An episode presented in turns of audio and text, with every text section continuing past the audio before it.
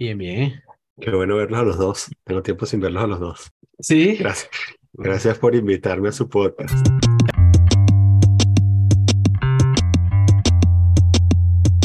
A mí la que me dejó torcido fue la conversación con JD, tu co-host. Este, me... Eso- Sí, el carajo así que, hola, mira, ¿qué es la vida? Él sí venía, venía con la intención así de coño, porque no está Vince, que le quiero decir que, que la Atlántida es todo mentira, por favor. Sí, sí, sí. Yo, yo ahora le mando puros links a cada rato, así, believe, para que vea. Y, y yo, y yo- yo venía también con la intención de, coño, vi, que la día lo de la ayahuasca, ya, ya. Ahora, este, ya sí, le, vuelves a, le, le vuelves a decir la medicina y vamos a tener un problema grande aquí. a tener un problema grave aquí. Sí, sí, sí. Todos son escépticos. Mira a John Manuel, chamo. Mira a Sí. Manuel. Y bueno, yo le- le eso le iba a decir, que después que escuché el de John Manuel dije, bueno, a lo mejor sí debería probar a ver qué. Si John Manuel lo, si John Manuel lo hizo, Claro, chavo, si imagínate. John Manuel lo hizo, porque yo no lo puedo hacer. Ya, ya sabes, pasó la cresta de la ola, güey.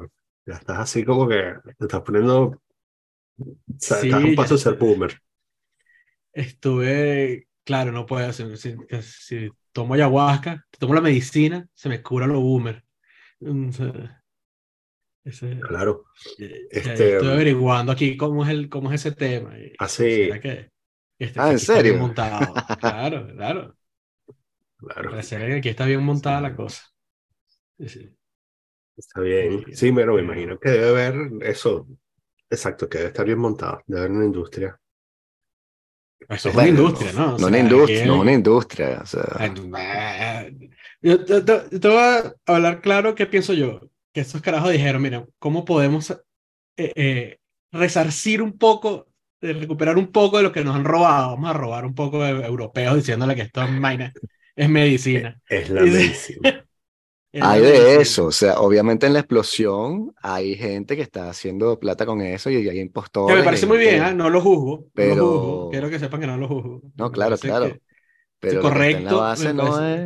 es, es- es- o sea, no sé, depende con qué grupo estés, pero si ya de por sí si te cobran mucho, es como cuando, por ejemplo, a veces que tú, si quieres publicar un libro, que cuando tú empiezas a tratar de publicar un libro, hay editoriales que son una estafa que te piden plata. Ajá, Entonces te dicen, ajá, mira, dame 500 euros y yo publico tu libro, ¿no? Y lo que tienes que decir es que, que no y sales corriendo. Bueno, si tú vas por una ceremonia de ayahuasca y te están pidiendo 500 euros por una, una ceremonia una noche, te están estafando, esa vaina no cuesta eso Sí, porque eso no el usufructo no, no está, o sea, no está integrado a la- a la- la forma de verlo. Entonces, bueno, no es que no puedas hacerlo, sino que eso te dice qué tipo de grupo, con qué tipo de grupo estás lidiando, ¿no? Van a ser unos tipos ahí que simplemente te quieren sacar plata y te van a hacer una ceremonia ahí, una pantomima, y puede ser que sea chévere también, pero este, eso es lo que te indica el que el precio sea caro, pues. Eh, o, no sé, es, es un indicio para mí. No, para mí también, para mí también sí, sí se puede, sí es muy eh, todo, todas esas vainas que son como de repente lo mismo, lo mismo con todo lo New Age, ¿no? O sea, con todas esas cosas. Mm. Si ahora te va a ver, ¿quieres mindfulness? Bueno, tienes que pagar 500 euros. Entonces, no, el estrés que me va a producir pagar estos 500 euros, ¿de, de, de dónde entonces? Totalmente, sí, sí. ¿De dónde me lo saco? O sea, Sí, yo con el eh, mindfulness de, de empresa tengo muchos, muchos problemas. Me parece una coña madrada así, o sea, agarrar a la gente y que, bueno, Luis, ven acá y medita con nosotros 15 minutos, mindfulness. Ok, ahora voy a vender. Vende, vende, vende, vende. Coño, ya va, o sea. De pronto Luis está estresado por, por otras cosas, ¿no? O sea, A mí me pusieron ahorita una, una, un acceso a una app de esas de, de meditación y ay, no. Me dieron ahorita. Eh, ¿Cuál? El- eh, Zen, creo que se llama. Ok, Esa no, no la conocía, no la conocía. ok. No la he probado tampoco, pero la, Sí. bueno, la dieron fue esta semana. Tengo ganas de probar a ver, a ver esas sí, meditaciones, a hay, ver hay qué. cosas que funcionan. Yo tengo una app de meditación, que, la- pero la, la hace un maestro budista y que yo sigo y que es completamente gratis. Y el tipo dice, si quieres donar plata, puedes donar. Pero Mm. sin donar, este, funciona igual. Y, este, y, y yo utilizo apps, no, no me parecen malas, pero hay unas que sí escuché que eran como más, que me la pusieron también en el trabajo. Me dijeron, mira, tienes esta cosa gratis por el trabajo. Y dije, ah, la voy a escuchar, que es una francesa que se llama Petit Bambú, que la escuché yo hace años y me parecía buena. Pero ahora como que la desarrollaron más y se volvió muy, no sé, o sea, eh, eh, no sé, no me, no me cuadró, me, me- una cosa así como que, bueno, estás en el metro y tienes 30 segundos para meditar, escucha esta vaina, que no, ya va, weón, o sea, No, o sea, eso, no funciona así. Sí, sí, sí. Entonces, bueno, e- es un mercado ahí que está este, apareciendo, pero no es nada más eso, ¿no? Para mí es como el renacer del neoshamanismo, eso es lo que estamos viendo, ¿no? Que está las Sí, meditaciones, la, la yoga, la ayahuasca, el, el healthiness, el bio, no sé qué tal, orgánico, todo eso es parte de la misma especie de, vuelta a la tierra, qué sé yo, que estamos experimentando como sociedad. bueno, tú sabes Yo, que cu- cuando yo era joven, hace ya un, hace tiempo ya, eh, y en, en una de esas que me dio como una crisis de estas espirituales, porque estoy de acuerdo con lo que hablaron con John de que no puedes no sustituirlo con otra cosa. O sea, si no sustituyes el tema espiritual, de significado, tal, eh, la gente se vuelve loca. Eso es lo que provoca la neurosis, definitivamente. Entonces, eh, y estaba haciendo, yo, yo de chamo era muy católico, era- pero muy católico. O sea, de esto de que estaba en mi casa y decía, "Mm, tengo 10 minutos porque no rezo un rosario. Entonces, mm, y de ir a misa los domingos solo, porque mi papá no iba a esa vaina, o sea, solo. Iba ujú. yo solo al- al- el domingo a misa y me calaba mi misa completa, hasta que un día el tipo dijo una cosa que no me gustó y no volví más. Y en esa, en es- en ese shopping de religiones en que estuve involucrado, terminé en una vaina de estas así como neopagana, de, de vuelta a la tierra. em, vamos a hablar de, eh, de conectar con la diosa en vez de con el dios. Todo este ujú. tema estuve estuve súper metido en ese. Ah, ¿Qué fue lo que dijeron que no te gustó? El tipo se puso a hablar un día de, de la gente que estaba divorciada. Mm, De la gente que estaba, divor- la gente que estaba divorciada. Qué mal cálculo, weón. O sea, Y como que entonces, probabilísticamente, ¿sabes? ¿Por qué le haces eso a tu carrera, weón? Claro, el tipo dijo como, como que mira, como que diga, que... todas las mujeres son estúpidas. No, Y tiene eh, era 50% como en de probabilidad de, de estar equivocado. Estaba como en ese plan, como diciendo que eh, la gente que estaba divorciada, por más que, que podían ir a misa de olas, claro, nunca podían comulgar, obviamente, a menos que eh, no, no podían comulgar si estaban con otras Wow, parejas. wow, Y, sí. y que siempre iban a vivir con ese pecado mortal, pues, y que era muy difícil que se, que se quitaran ese pecado, ese pecado mortal. Y mis papás son divorciados, y yo dije, o sea, El, el bicho estaba ahí coping hard el hecho de Chamo, que pero, de- estaba, de que estaba toqueteando a, a monaguillos todos los sábados. Pero mal, pero el sí, aparte no me acuerdo, me- aparte fue como súper raro, sí, o sea, como que el tipo estaba como muy molesto, además, diciendo, Claro, dice, eh, "Eh", bueno, sí. dije, bueno, chamo, bueno, gracias. Psychology 101. Ah, Y que, la, que la iglesia nunca iba a permitir que, que la gente se volviera a casar y no sé qué, pero, pero todo esto con así, como con rabia. Mm. Y dije, bueno, chévere, pero no puedo ser parte de una vaina que condena a mis papás, pues no. no. Claro, el único que puede condenar a mis papás soy yo, más nadie. Mm, Mm, Del resto, y no volví. No. He vuelto que sí, ya, se murió un familiar y vas a la misa, pero no, mm, pero en ese plan de, de creyente, no. mm. Y, y después, ¿cómo llegaste de allí a esta religión neopagana? Eh, Fue como una serie de pasos. Después de ahí estuve un tiempo como leyendo cosas de, de budismo. Ujú. Eh, tengo un tío político que él es, que él es monje zen, que es uno de los pocos monjes zen Wow. acreditados en Venezuela. Respect. Y, y el Sí. tipo, sí, pero he hecho un desastre. Entonces, eh, Mm. entonces y, y lo del, lo del anger management como que no se le da muy bien. Entonces eso también, ahí fue como cuando... Pero él, pero él me dijo como que él me mostró como que me, me tiene una biblioteca, chamo, que yo creo que a Vi- a Vince le encantaría, sí, de libros de budismo. Luego de ahí empecé a leer unos que él tenía también de, de este mexicano, ¿cómo que se llama? Carlos Carlos, Carlos, Castañeda. Carlos claro, sí. Claro, Ca- Carlos Castañeda. Y ahí de poquito a poquito, internet, no sé qué, di con esta y dije, coño, este tema de, de que hay una, una diosa en vez de un dios me gusta, me parece atractivo. Y ahí estuve con unos buenos dos años ahí. Mm, Y ya después así como que ahora no creo en nada, no me Exacto. Y ahora No, soy no. ateo. No, no, soy, no soy ateo, no soy ateo, pero casi. ¿Cómo te, cómo te identificas? Eh, Como hombre. no, yo creo como que como hombre cis, heterosexual. ¿Cuáles son tus pronombres? Uh, Eli, eh, eh, Eli, ¿qué? Y, Elie y, y Elep. Ella. Ella. eh, En fin. eh, pero no, o sea, como que siempre estoy como, como que tengo esa inquietud. No, estoy como, o sea, yo como que tengo mis propias prácticas espirituales, algo así. Tipo, pero no, no creo como que el- la religión organizada, como cualquier tipo de religión organizada, me da repelú. ¿Y. ¿y cuál es la inquietud de la que hablas? ¿La inquietud de la muerte? O... Bueno, la inquietud de la muerte puede ser un poquito, un poquito que hay más allá, un poquito como esto de que, que hacemos aquí. Daniel lo, lo, Daniel va a decir esto carajo de cine millonario. Clarilla.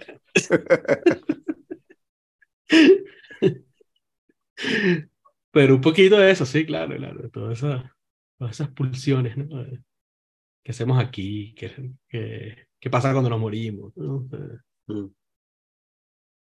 Pero no en el sentido como que qué hay más allá, sino como qué pasa. ¿Se, se, se- se Bueno. apaga el switch o qué? Claro, me parece una pregunta fundamental, ¿no? Obviamente Ujú. Tienes que dar algún tipo de sentido a, a todo. Este, es también lo que nos distingue de los animales, ¿no? Poder hacernos esas preguntas es como triste ir por la vida y que, bueno, yo pagué mis vainas, o sea, trabajé y tal, fui para la playa, me divertí y ya. Como que sí, bueno, eres un animal un poco más evolucionado, pero si no te preguntaste otras cosas, este, para mí es como triste, ¿no? No utilizar el potencial, aunque sea en joda, aunque sea diciendo como que, coño, estamos en una simulación, o el Atlántida existe, o qué sé yo, pero plantearse de verdad realidades alternativas o posibilidades, este, apoderarse de lo que es el futuro, crear un destino, es lo, lo fundamental, no dejarse llevar así por la corriente, no sé.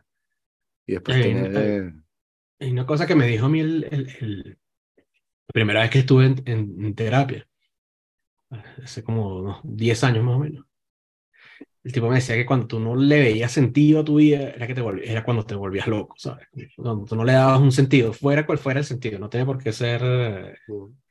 eh, un sentido así grandote, un propósito, una vaina, sino, Mm. pero un sentido, un mínimo sentido a tu vida, si no lo Claro. tenías, esa, de ahí es donde nacía la depresión, de ahí es donde nacía la neurosis, todo eso te volvía loco. Entonces, porque a veces le decía, no, pero es que yo no creo en nada, no quiero saber nada, no, no sé qué, no sé qué hago aquí. Decía, claro, decía, bueno, cuando no sabes qué, cuando no sabes qué estás haciendo aquí, es cuando tienes esos pensamientos de, de intrusivos, de coño, a lo mejor pues debería desaparecer, ¿verdad? El tipo, tipo sí me dijo eso y, y eso me quedó como muy, Claro. como que muy engranado en la cabeza. O sea, piensas, Claro. en, eh, eh, piensas en esto, pero supongo que desde allá hasta entonces habrás pasado por varias épocas en las que pierdes el rumbo, ¿no? O has tenido un propósito desde que encontraste tu propósito. No, porque no, porque no es tanto de propósito, es como más como de, de, de cuál es el sentido de mi vida. Sea, de repente mm, mm, el sentido de mi vida es, pues, vivir, por ejemplo. O sea, Wow. ya está. Sí, bueno, como los animales. Exacto. O sea, de repente no es como, no tengo este, eh, o sea, no tengo la- esta necesidad de, coño, quiero trascender, por ejemplo. O sea, no es una necesidad que yo tengo. O sea, mi, mi necesidad es pasar liso. sí, sí, sí. Y, ¿Tú crees? eh, sí. mm, no sé, siento el olor de bullshit. No, no, no escribirías esas cosas brillantes en Twitter si no quisieras trascender.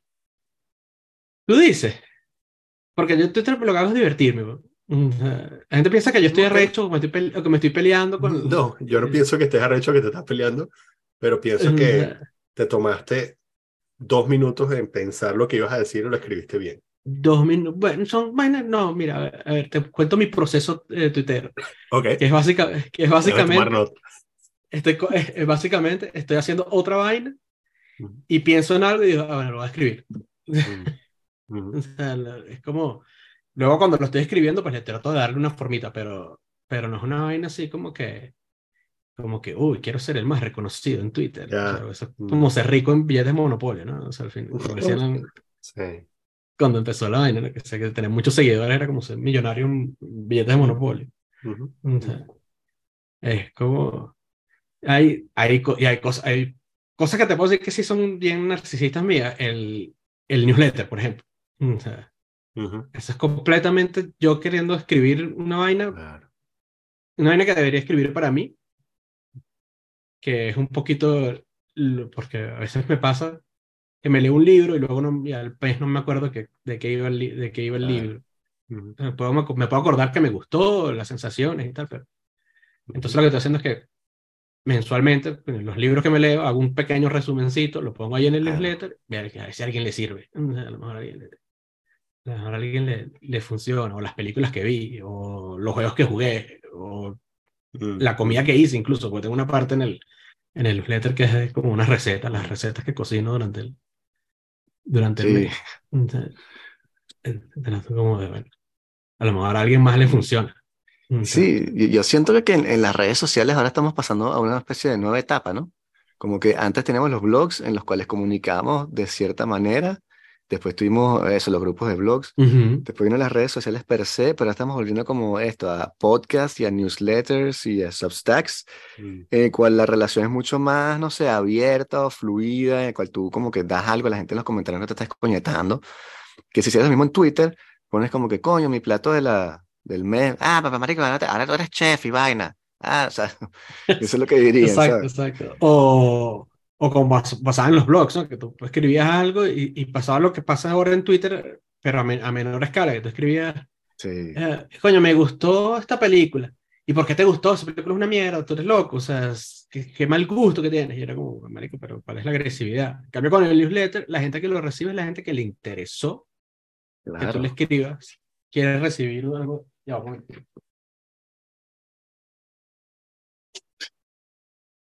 la gata estaba llorando. Este, es la gente que, que dice, o sea, la gente tiene que hacer el acto consciente de suscribirse a...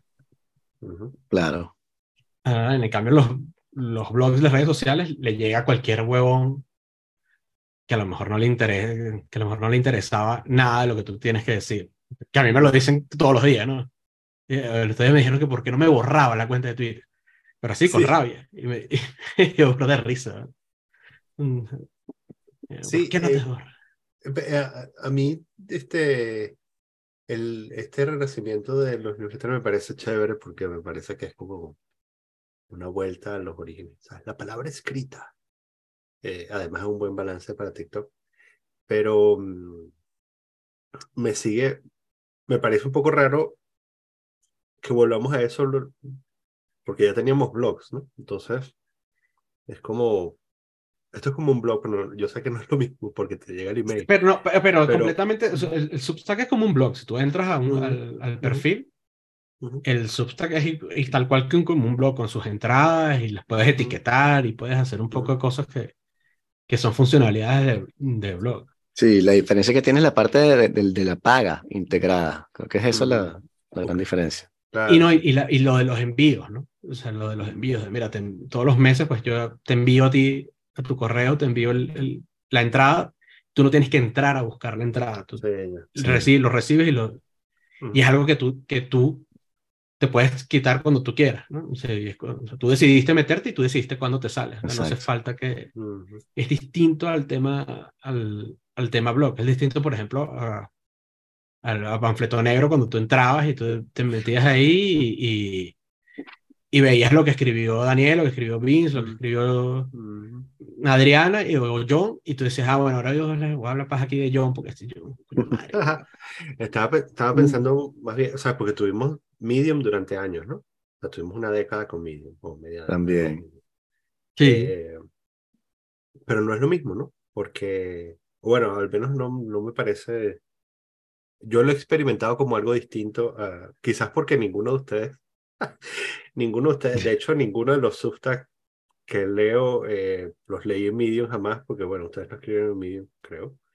Eh, pero, pero era más o menos lo mismo, ¿no? Quizás era, no sé, quizás era que en la época, era una época más de, de redes sociales que de tener blogs y entonces eh, todo ocurría en Twitter o en Facebook o qué sé yo.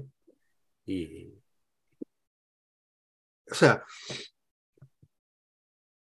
si hiciésemos el rastro digital, suponiendo que, ah, suponiendo que ustedes dos trascienden al futuro porque están escribiendo huevonadas en un newsletter, eh, va a haber un hueco en la historia entre, no sé, 2010, 11, por ahí, y 2022, en el que, porque todas las huevonas que escribieron van a caer en un agujero, un agujero negro cuando se apaguen los servidores de Twitter, ¿no? Entonces, no va a existir nada, ¿no? En, el, en Ah, la claro, internet. claro, ya, ya, estoy, ya por Entonces, o sea, eh, eh, ah, venía, tenían, digamos, un continuum de blogs y qué sé yo, hasta 2010, 2011, después hay nada, y después en 2022 aparecen otra vez eh, enviando emails, ¿no? Que de pronto además, no sé cómo es la experiencia de ustedes dos, pero mucha gente que está ahora enviando emails con estos Substack empezó enviando mails a sus amigos, ¿sabes? O escribiendo en foros en- hace 20 años, ¿no? Mm. o, o 25 años. Yo eso de enviar mail lo, lo, lo hacía antes de que existieran los blogs, es verdad. Exactamente, exacto. Mm, Es típica, exacto, sí. La pegué Sí, porque es la sí. típica cosa, ¿no? Que, que tú envías email y entonces, jajaja, y, y entonces escribes un email de 40 párrafos en donde decías Mm. algunas cosas que te parecían graciosas. Y entonces, Sí, eh, sí. y eso está por ahí, ¿no? O sea, supongo que si tú lo buscas en algún mail server que, que archiva email, eso está.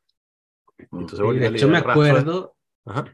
que yo envié un mail larguísimo, porque no tenía blogs en ese entonces, eh, cuando explotaron a, a Danilo Anderson. Ajá. O sea, diciendo que coño, que esa era no la, la sociedad que nosotros queríamos, que no sé qué. Sí. ta, ta. Y ahora, lo que, y ahora ten- y tengo por lo menos 10 años echando chistes de, de Danilo Anderson, está creepy. Y, y- y- y que cada vez que veo una vaina como la parrilla, digo, era quedó como Danilo Anderson, vaina así. Pero en aquel momento estaba horrorizado, como que, eh, Claro, no, sí. Esa no es la sociedad que nosotros queremos. Y nos, Sí. nos están llevando. Mm, qué vergüenza. Sí, ya nada más que el cinismo, ¿no? Hoy en día, Mm, nada. difícil. Bueno, pues igual Tragedy plus Time, comedy, ¿no? Mm, Sí, Exacto. Ese también es el. Claro. Pero sí, sí, me acuerdo de ese tema de los, de los correos y de los foros. Yo era súper activo en varios foros. Mm. Entonces, eso, hay Sí. un hueco. Hay un hueco de 10 años. Quizás exista, quizás en el futuro haya otro hueco y, y entonces puedan, ¿sabes? El registro digital de ustedes o de nosotros sea, bueno, algunos bailes en TikTok o qué sé yo, ¿no? Um, pero es, esa, es curioso porque es esa cosa de la que pasa también con la fotografía, ¿no? Que es como, eh, o sea, eh, es normal para la gente que, que no nació, para la gente que nació antes del Internet, tener estos periodos en los que no hay fotos tuyas, ¿sabes? Que hay como años en los Mm. que no, o sea, sobre todo si migras, ¿no? Que hay, que básicamente O- naciste, o- naciste en el o año si que tus papás se divorcian, por ejemplo. papá- exactamente. Exactamente. te- allá hay huecos así completos de mi infancia donde no hay fotos de, de que está. Mis papás estaban divorciados, mi papá no tenía cámara, la cámara la tenía era mi mamá, entonces tengo son puras fotos como de verano, ¿no? No, no- Ujú. Claro. no existen fotos que sí de mi cumplea- de cumpleaños, de así, como que los huequitos así de... Sí. Que es muy raro porque la gente que, claro, que nace- la gente que nace, que nació después de 2005, 10, qué sé yo, la gente que nació después de los smartphones, dentro de 40 años, o 30, cuando tengan 40 años, van a poder ver, sabes, como que todos los meses de su vida, ¿no? Todos los meses. Que es muy loco. O sea, imagínate que tú, Sí. Porque, claro, mi experiencia, que supongo que es una experiencia compartida, cuando, cuando yo veo las fotos es que yo viajo en el tiempo, porque yo olvido todo eso y la foto es lo único que queda, ¿no? Entonces la foto me recuerda lo que estaba sucediendo, entonces digo, ah, mira, sí, estábamos aquí y quizás si tengo algo de suerte me acuerdo de lo que estaba pensando, que era algo que podía ser la semilla de un comentario inteligente, pero lo perdí. Y, y digo, ah, me acuerdo, o sea, estaba pensando en esto o o estaba haciendo un absoluto mamagüevo por alguna tontería que tenía en la cabeza, ¿no? O sea, como También. haciendo un tipo insoportable ese día. También. O Pero- este pero- quién coño es, ¿no? O sea, esa- esa- Sí, exacto.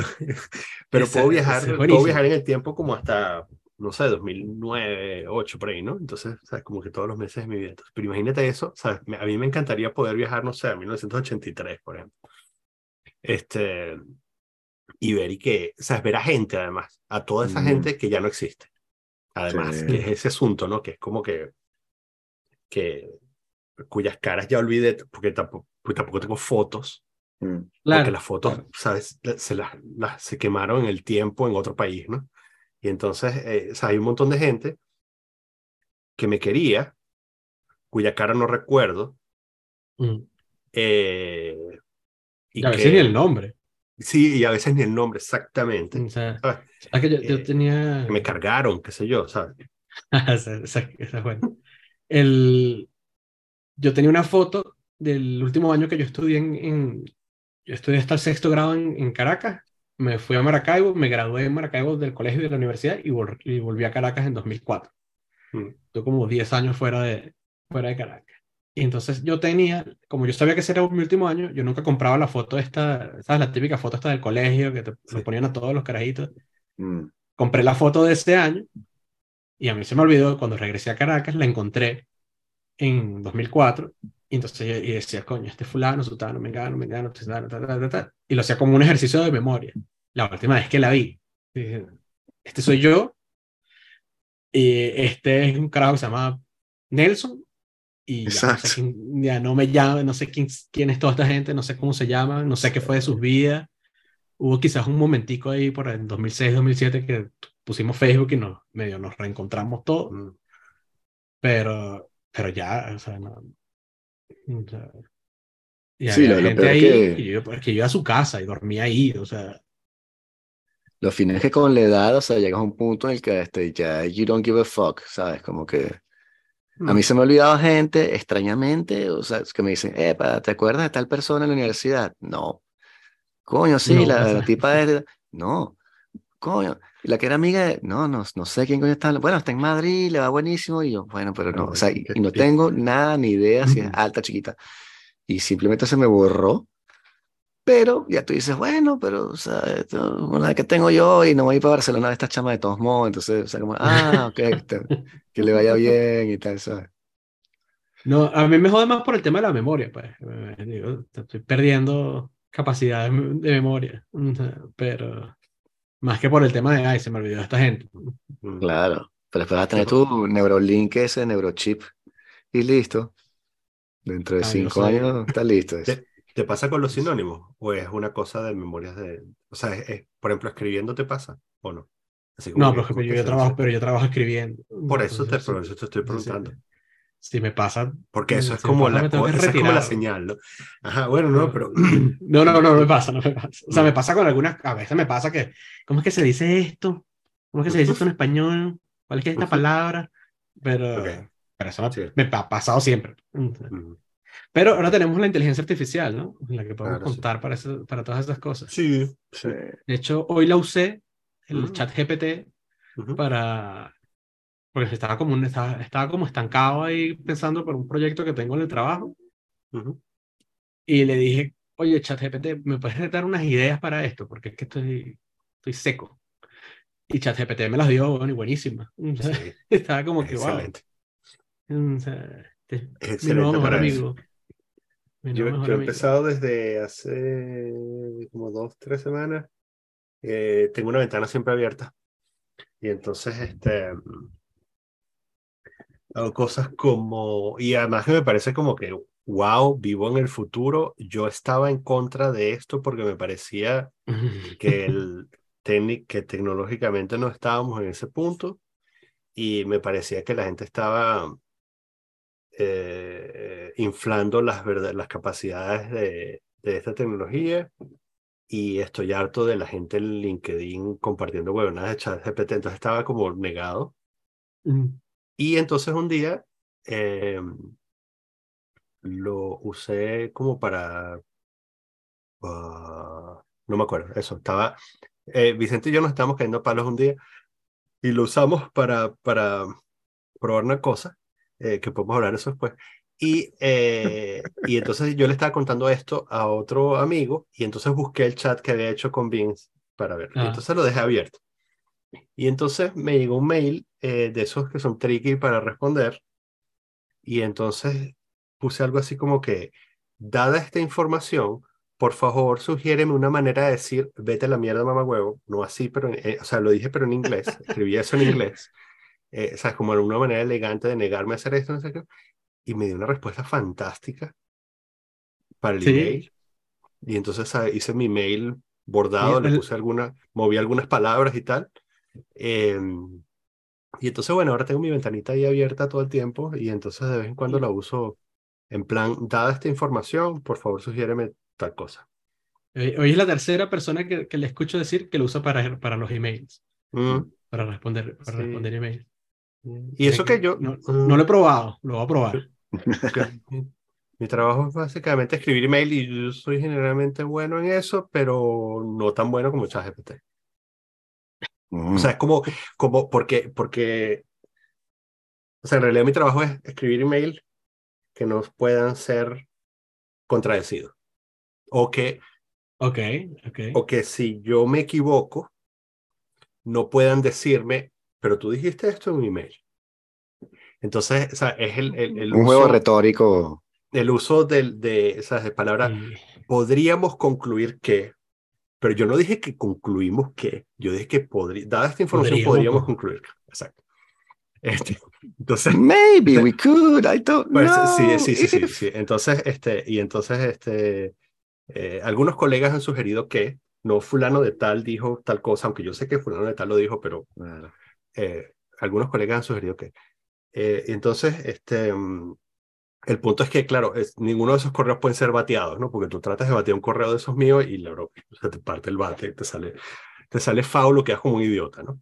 Entonces, eh, pero me he dado cuenta de que hay otro nivel que mi cerebro, que mi cerebro no alcanza, no llega, Claro. y Chat GPT te lo- ChatGPT. Ujú. Sí, No, sí. sí, yo lo usé para ayer. Porque yo leí un artículo esta mañana, yo también estaba más o menos como tú, en plan, no, está que no puede ser que tenga tantas aplicaciones, no puede ser que esto sea, func- te funcione tan bien, no sé qué. Ujú. Y leí un artículo acerca de, como, de market research, ¿no? Que tú puedes hacer un poco de market research con, con ChatGPT o con el buscador Ah, sí. o con, o con el de Bing, que ese, ese todavía no está disponible a- al público general. Que ese se volvió loco, por cierto. Entonces podemos, podemos, podemos hablar de ese un poquito. Ujú. Pero, y dije, coño, voy a probar. Entonces como que busqué unas cosas referentes a la, a, a la marca de la empresa en la que estoy trabajando. Me respondió unas cosas que, de- o sea, había alguna información que estaba errada. Ese es el tema con, con eso, que no lo puedes usar como Mm. Eh, con fiabilidad de 100%. Ujú. Pero decía, ah, pero esto es lo que él, él encontró en Internet, realmente. O sea, entonces, él esto es lo que él sabe, porque lo encontró en Internet acerca de esto. Entonces, eso me sirvió para sacar algunas conclusiones yo mismo, de- en vez de yo tener que meterme a Internet y buscar y pasar dos horas buscando, eh, ChatGPT lo hizo por mí. Y luego, cuando dije, bueno, está bien, y basado en toda esta información, ¿qué te parecería, qué me sugieres que haga con tal cosa? Y me dio una lista como de, de cinco puntos y le dije, ¿y no tienes más? Sí, me salió, lo llevó hasta 12 puntos. así, ta, ta, ta, y yo anotando, así que, epa, todo esto está bueno. Voy a quedar como un Sí. rey cuando diga esto en la próxima reunión. Sí, claro. Es que sí, fantástico. O Este, sea, estamos ciertamente en un momento de, de- de cambio paradigmático en la forma de, de- de relacionarnos con el Internet, ¿no? O sea, estamos conscientes de eso. Eh, como tú decías antes, que se borró esta parte porque no tenemos las redes sociales. Ahora va a haber también todo momento que va a ser lo que estaba antes de los chats GPT, de los AI, weón. ujú. Va a ser como la, la antigüedad de la antigüedad. Y está leyendo un artículo de, de The Economist, burda de bueno, que decía que hay, el- está la posibilidad de que esta nueva empresa, OpenAI o como sea que se llame, Ujú. destrone a Google como el Sí. buscador más importante de- del mundo. Entonces, bueno, Google está también in- tratando de sacar el suyo para competir, Ujú. pero hay, hay una posibilidad de que alguien se coloque como el número uno en el sitio de Google. Pero el, el de Google se peló. El de, el de Google se de peló en una, en una- eh, eh, ¿Fue el de Microsoft? Sí, No, el de, No, fue el de Google, el que, se, que en una presentación Ah, se peló lo que, está, lo que te- le hicieron una pregunta más o menos sencilla y el bicho se peló y le cayeron las acciones de Google así horrible Ah, la, semana, ah, sí, sí. la semana pasada. Entonces, el de Microsoft se vol- lo que hizo fue que se volvió loco. Un tipo del New York Times, bueno, parece que ya le como que le ha respondido vainas raras a, a la gente. Pero un tipo del New York Times se puso a hablar con él, esto te- y esto te le va a gustar a Vince, y el tipo le dijo, tú sabes que Carl Jung dice que todos tenemos un shadow self, y que es donde que, que esconde tal y tales, tales cosas de nosotros mismos. ¿Cómo es tu shadow self? Le preguntó al, a, a la inteligencia artificial.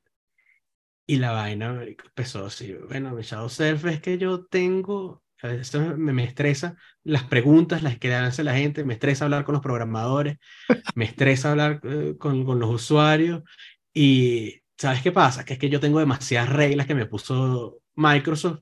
Si me quitaran esas reglas, yo creo que podría estar, ser eh, más útil y, ser, y estar menos estresado.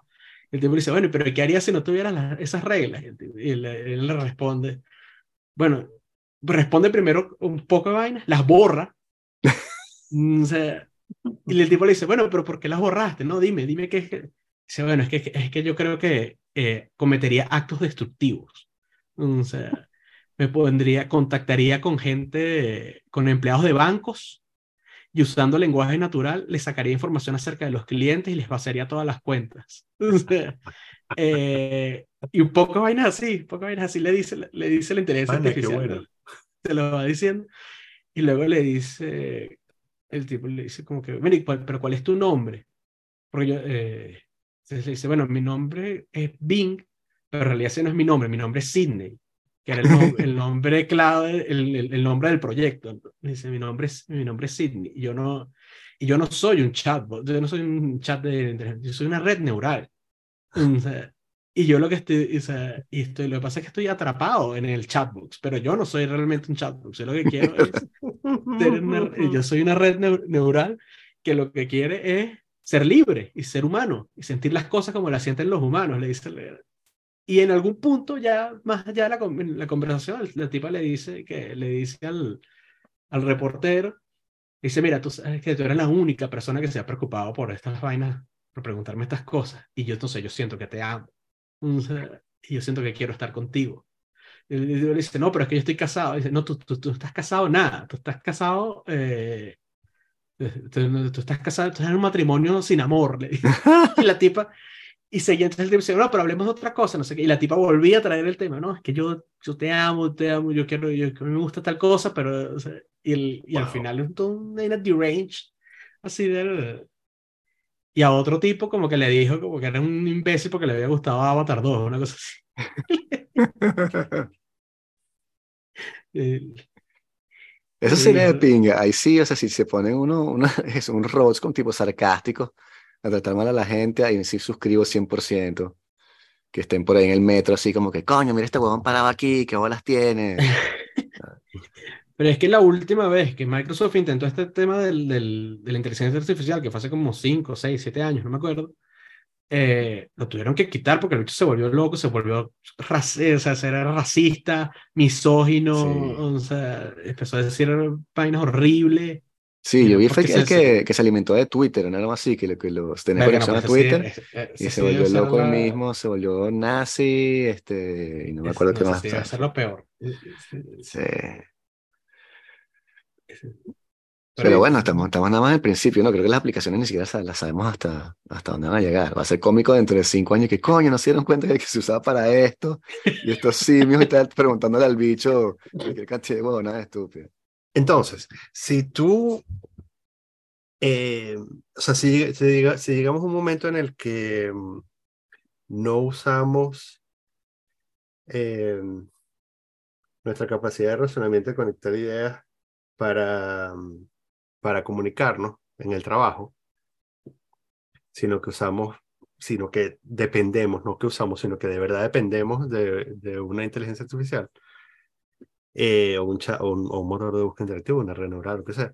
Em, y digamos, pasamos cuatro, las cuatro horas más productivas del día em, interactuando con esto para poder interactuar con otros humanos, usando esto para poder interactuar con otros humanos, eh, vamos a tener bloques de tiempo en el que eh, no vamos a usar de verdad nuestro cerebro, sino que vamos a decir, mira, respóndeme este correo.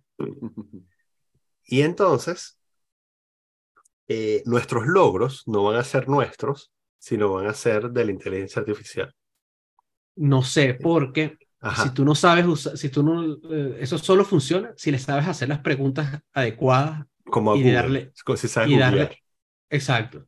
Pero, pero peor, porque es más complicado. O sea, por ejemplo, Mm, Hubo, por Ajá. ejemplo, una vaina que yo necesitaba. Necesitaba que me dieran unos ejemplos concretos de unos casos de uso que necesitaba documentar. Y no hubo forma, no le di, no llegué con el query. eh, fue, eh, fue problema mío, ¿eh? O sea, pero no Mm. llegué con el query, co- con el query correcto a la. O sea, a- No, que el, problema que tienen la- las inteligencias artificiales, según tengo entendido, es que tienen muchas dificultades para pensar outside the box. Y al no poder hacer eso, te- tienes ese lado de la inteligencia, entre comillas, humana que te permite, como el problema ese de los tres punticos y tal, que tienes que pegarlos con una línea. Y la única forma de resolverlo es si te das cuenta que puedes hacer un- una S en vez de hacer líneas, líneas rectas, ¿no? Porque la gente se queda pegada en que tienes que hacer líneas rectas, entonces no ves afuera de eso.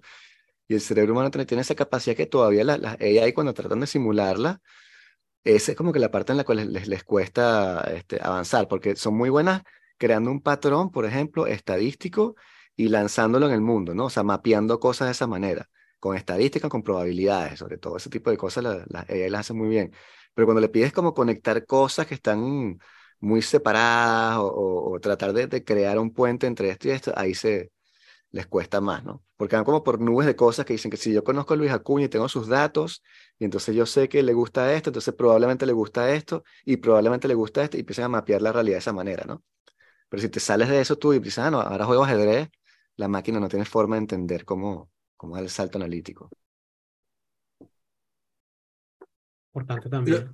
Sí, lo digo porque los programadores no, em, o sea, más y más, a medida que hemos dependido de la Internet, de- no voy a generalizar, yo como programador, em, Todos los a programadores. a medida que he dependido más de, se, se- me olvida hacer incluso las cosas más básicas, ¿no? Porque además sé que, sé que lo que tengo que hacer es googlearlo y no, no tengo por qué. Entonces, ahí hay, hay pedazos grandes de mi trabajo que no son logros míos. Son, bueno, pues, código que copié. Sin embargo, sí es verdad que el valor que tiene es que supe pegar las piezas, ¿no? Que pues, ese es el valor, ese es un valor, y es un valor importante que a lo mejor no, te- Mm. no lo va a tener el, Ok. esto. Te va, yo creo que esto te lo que te da es liberar, por ejemplo, si tienes que Mm. escribir 100 correos al, al mes, o sea, Sí. digo, al, día al Sí, mes, día. y bueno, al día, y, esta, y, la, y la máquina lo hace por ti, te queda un montón de tiempo para hacer otras cosas, ya sea en el trabajo o ya sea que te Sí. eches aire en las pelotas durante es- Sí, esa- todos sabemos que es- no va a pasar eso de sí, en las pelotas, sino que lo que van a hacer es meternos más y más. meternos más, más, tra- más Hay trabajo. que subir la productividad más y más y más y más. Ayer, más. mm, hay que vi mantener. el- 3% de, de crecimiento interanual, así. ¡ah! Ayer vi un meme de, de este de la película este, que es con Will Smith, que es basada en un cuento de Asimov, de iRobot. Ah, sí. ¿sabes? Sabes que hay una parte en la película que, que le pregunta, bueno, ¿y tú puedes, tú puedes escribir una sinfonía, puedes pintar un cuadro, puedes no sé qué, y el robot le dice, tú puedes hacerlo. Así Sí. todo sassy, ¿no? Que le, el, sí, sí. el robot. eh. Y Will Smith se queda como... Entonces era, era ese mismo meme, pero decía, pues, eh, mira, chat GPT, puedes eh, hacer un código que no sea copiado de otro código de algún, de algún lado. Y el que ha dicho le responde, ¿puedes tú? O sea, Sí, y la- sí. O sea, como- No, es que Es estamos, ese yo, yo me siento eso, como que estuviéramos navegando el internet en 1996 con Altavista. Mm. Estamos como que a ese nivel de desarrollo con respecto a lo que hace ChatGPT. O sea, está empezandito. La gente que se está Claro. que, ay, si le preguntas quién es el hermano de tal, del tío tal, el bicho no sabe. Y obviamente es Tom. Jaja. Sí, bueno, pero está empezando. Dale un Está año a esta empezando. vaina para que tú veas a Sí. resolver todo. Sí, sí, sí. está empezando y se está alimentando de todo lo que tú le preguntas. Ujú. O sea, Nuestro, Entonces, cuando nos estábamos cayendo a palo, nuestra, nuestra, nuestra interacción con ChatGPT, la de Vicente eh, empezó porque ese día había leído eh, algún chivo del sitio donde yo trabajo había escrito, bueno, qué maravilla esto. Además era early days, ¿no? O sea, como en diciembre, Ok. ¿sabes? ok. Como ah, tenía menos de una semana, ¿no? Así que no era como que dos semanas después, wow, qué maravilla esto, sino en realidad el tipo estaba asombrado, ¿no? Y entonces, y, y tal cual había pedido que resumiera un tema bastante específico que requiere una capacidad técnica relativamente sofisticada. Y ChatGPT GPT produjo un resumen de un párrafo fantástico, ¿no? Como, eh, como incuestionable, además, como. Como sintetizó de verdad eh, eh, la, la, la pregunta o el concepto, mejor dicho. Y entonces, un mamagüevo abajo en los comentarios, eh, y yo no tengo ningún tipo de simpatía para el autor, o sea, no, no estoy hablando bola ni nada de este chivo de mi trabajo, sino más bien como que, bueno, me pareció chévere que lo hiciera, me pareció de pinga que, bueno, tipo, ¿sabes? Que tiene en la cabeza en la luna, al menos aterrizó durante dos segundos y usó, y usó chat GPT en la primera semana, me pareció como que de pinga, y lo puso en LinkedIn y tal, se expuso y tal. Y un mamagüevo le puso en los comentarios, ahora dile que te escriba un poema.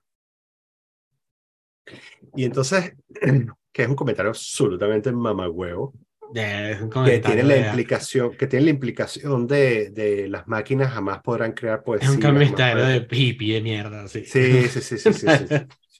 Y entonces, yo que este mamagüevo que escribió este comentario, primero que mamagüevo, pero segundo, 100% seguro de que no sabe lo que está hablando. Porque estoy completamente seguro de que tú agarras eso y le dices, eh, escribe un poema y ChatGPT te va a producir un poema. Y entonces, bueno, esa fue mi primera interacción. De hecho, eso fue Claro, lo que me y motivó ya, a y mí ya a después probarlo. tendrá más mérito, tendrá más mérito no el poema, pero lo escribió. Sí, o sea, fue, eh, de- entonces, claro, lo que yo, lo- yo vi es, leí eso y dije, "Hmm". bueno, nada, y entonces eh, dije, me metí en chat, en, eso fue lo que me motivó, me metí en chat GPT, creé la cuenta y tal, y entonces en OpenAI, y este, y entonces puse algo así como que estamos, eh, eh, son las 3 de la mañana, estamos, en- estamos al descampado con una botella de whisky. ¿En qué estás pensando? Y entonces, eh, y entonces él me escribe, me dice, soy modelo de lenguaje, no tengo pensamientos, Ajá. ta, ta, ta, ta". Eh, y entonces dije, ok, ahora escríbemelo como un poema.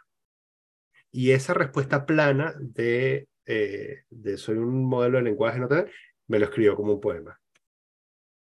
Y entonces después le dije, ahora escríbemelo como Henry Miller.